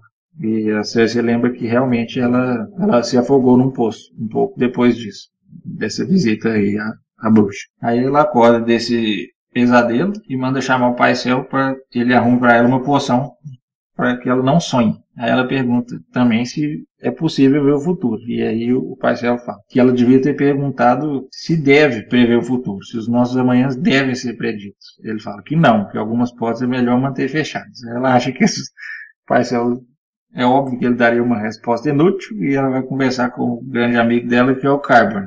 Ela lembra da falência, porque o Bron está criando problema, né? O Bron agora é um problema. Ela pensa se a Faliz não pode ser útil para tirar o Bron de lá, porque a Faliz é mais velha do que a Lolis. Mas aí o Carbon fala que não tem jeito, porque ela não consegue nem. Nunca vai conseguir governar, muito, ela não está conseguindo nem se alimentar. Então, ela deixa isso para lá e pergunta pro, pro Carbon também sobre a questão das profecias da predição do futuro. Ela conta da história da Meg pro, pro Carbon, fala que ela veio do Oriente, que se tinha casado com um comerciante, que tinha sido levado a Senhor pelo avô dela, avô dela Cersei. O Carbon é, entende que o nome de Meg era uma má pronúncia, uma corruptela da palavra Maeg, e que depois do que a Cersei conta como foi que ela previu as coisas, ele, ele diz que a magia de sangue é a mais poderosa que existe. Ela fala, mas tem como eu evitar a profecia que ela fez? E o Carbon fala, sim, com certeza. Todo... é plenamente possível. Ela fala, como? Ele fala, você sabe muito bem como. E aí, quando ela era, ela, no sonho, ela lembra que quando a Meg fala que uma rainha mais jovem vai substituí-la, ela pensa, não, vou pedir pro Jaime, nessa hora eu peço pro Jaime enfiar uma espada na barriga dela e pronto. Aí ela pensa que agora não tem jeito de fazer isso. Até porque, mesmo se tivesse, o Jaime não, nem gosta mais delas, estão meio brigados, né? Mas ela planeja, então, uma forma de destruir quem ela identifica como sendo essa rainha mais jovem. Ela identifica essa figura na margem. A gente não sabe qual é o plano ainda, né? Mas ela no dia seguinte pergunta pro, pro Osmond Kettle Black se o, o, irmão dele, o Osney, poderia derrotar o Boros em um combate. O Osmond ri, praticamente, ele fala, é lógico que ele conseguiria, conseguiria porque o Boros está velho, está babão, está bêbado. E pergunta, mas por que o Boros cometeu traição? E a Cersei não responde, mas ela pensa, não, mas o Osney sim. E aí já abre aí para o plano que a Cersei vai ter para tentar eliminar quem ela acha que é a rainha mais jovem. É bom também lembrar que ela identifica o Valonqar no Tyrion. No próprio sonho aparece a cabeça do Tyrion rindo, alguma coisa assim. é engraçado que quando o cara foi é, entregar a cabeça do anão, falando que é a cabeça do Tyrion, ele fala, aqui está a cabeça do seu Valonqar. Antes mesmo de a gente saber dessa profecia. Porque a palavra valeriana. Que quer dizer irmão pequeno, né? Ou irmã pequena, porque não tem gênero na tradução.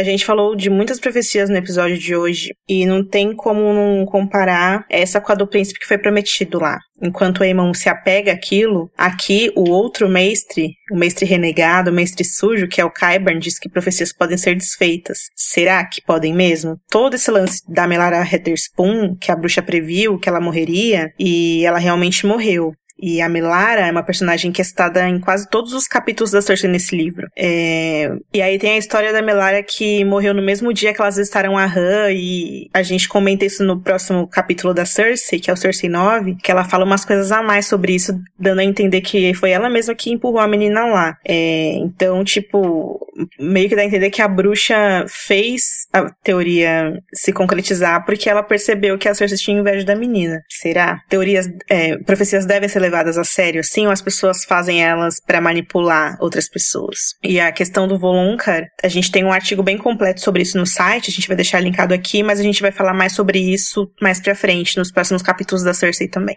Só mudando de assunto rapidinho, teve a parte que você falou que o a Rain Waters chega para dar as notícias para ela, daí ele pega uhum. e fala: Ah, é, deixa, deixa que eu conto isso pra Marjorie, né? Daí ele fala: Ah, Vossa Graça é tão bondosa e sorri. E aí a Cersei fala: É um sorriso malévolo. É, ele se parece tanto com o Rhaegar, ele tem os mesmos cabelos, parece tanto, mas. Ela fala que ele, que, que ele não se parece tanto quanto ela achava. Isso, tipo ela. O Rhaegar quanto ela achava que parecia. É, aos poucos ela vai tirando a feitiço que ela sentiu, né, da primeira vez que ela ouviu e tal.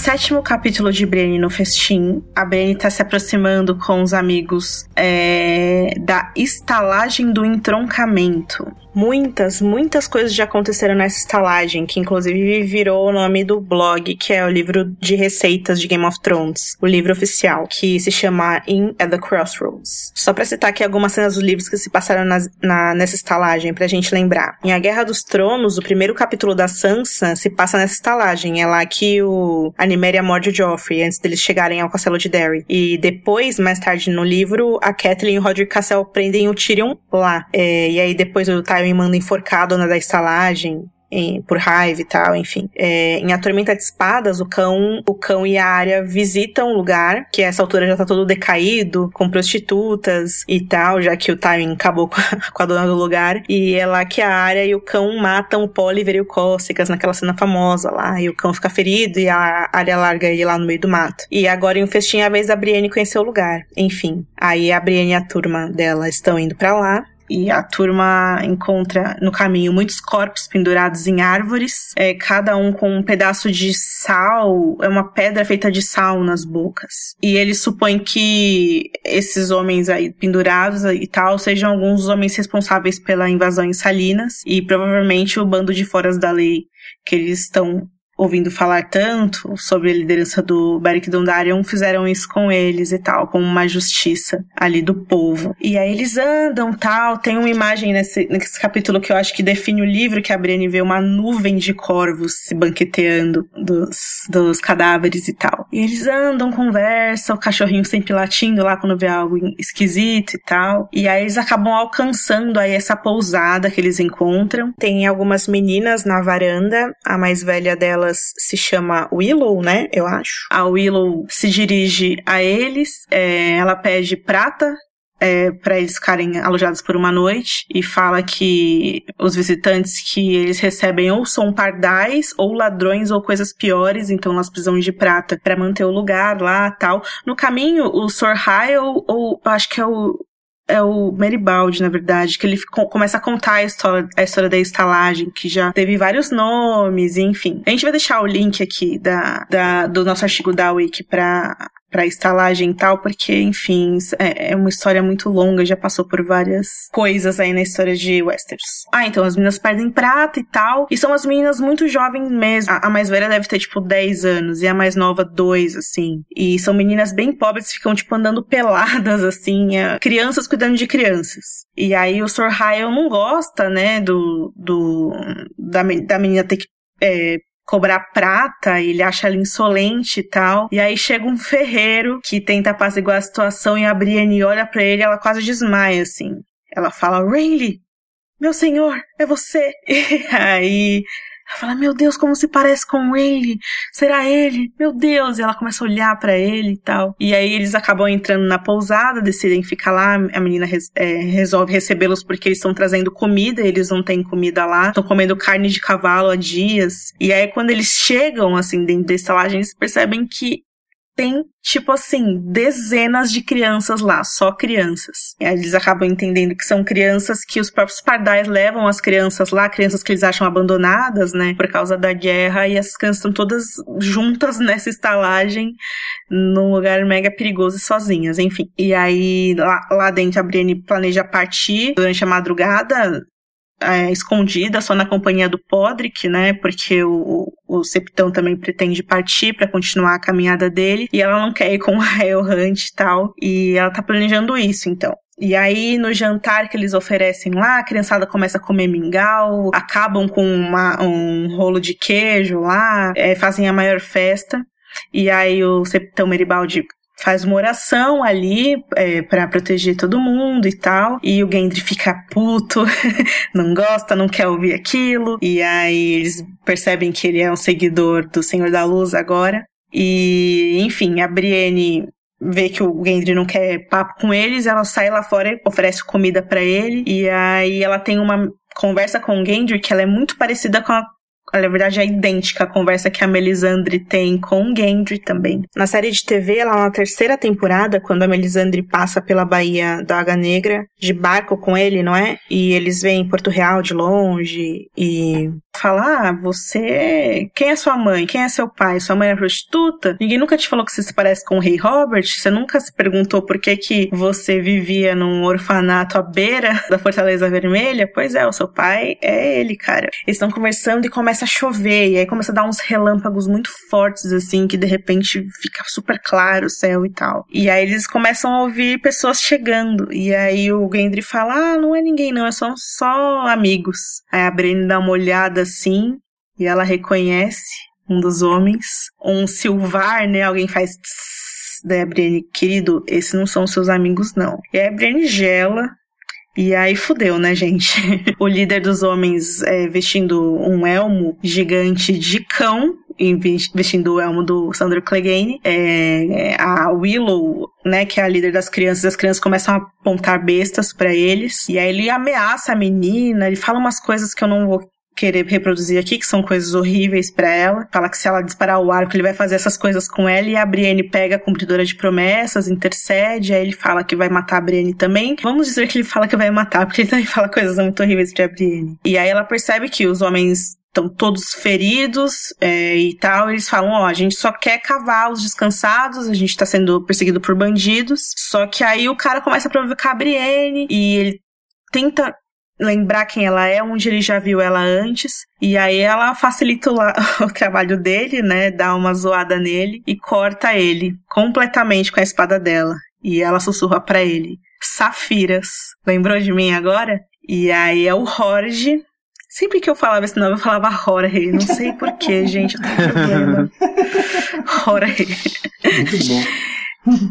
É o Jorge, né, gente? Enfim que manteve ela e Jamie Lannister cativa por tantos dias. Ele ameaça estuprá-la diversas vezes e também zoou o master dela quando o Vargo Holt jogou ela na arena com o urso e tal. E aí ela mata ele. É uma, a gente tá é, enfim, resumindo aqui, mas é uma luta super sangrenta. E quando ela. Quando o peso dela cai em cima quando o peso dele cai em cima dela e ela pensa que já tá tudo bem, chega o outro, chega o Dentadas, ataca ela de surpresa, leva ela ao chão, eles começam assim a se matar matar, ele tenta é, tirar a cabeça dela, basicamente, mãos, é do pescoço. E ela gritando, dando socos nele. E aí ela vê que depois que ela matou o, o Jorge, a espada dela já tá longe. E ela lembra que ela tem um punhal. E, e chovendo, e ela começa a, a ouvir é, barulhos de espada. Então ela já sabe que o Gendry e o Sor Hyle tentaram entrar na briga lutando com os outros homens e ela tenta alcançar esse punhal que ela tem e aí ela começa a socar a barriga dele só que ele tira o punhal da mão dela e quebra o braço dela e soca a cabeça dela e aí ele começa a morder a cara dela e ele morde uma vez e começa a mastigar e ele morde duas vezes e começa a mastigar. E aí, cara,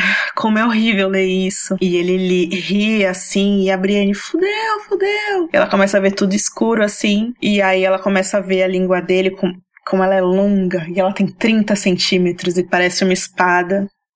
E aí o capítulo acaba aí. O Podcasters dessa semana fica por aqui. Eu, Rafa, Bini e o Skitter voltamos na semana que vem com a cobertura de mais 12 livros. 12 livros. com a cobertura Nossa. de. Seja. a cobertura de 12 livros.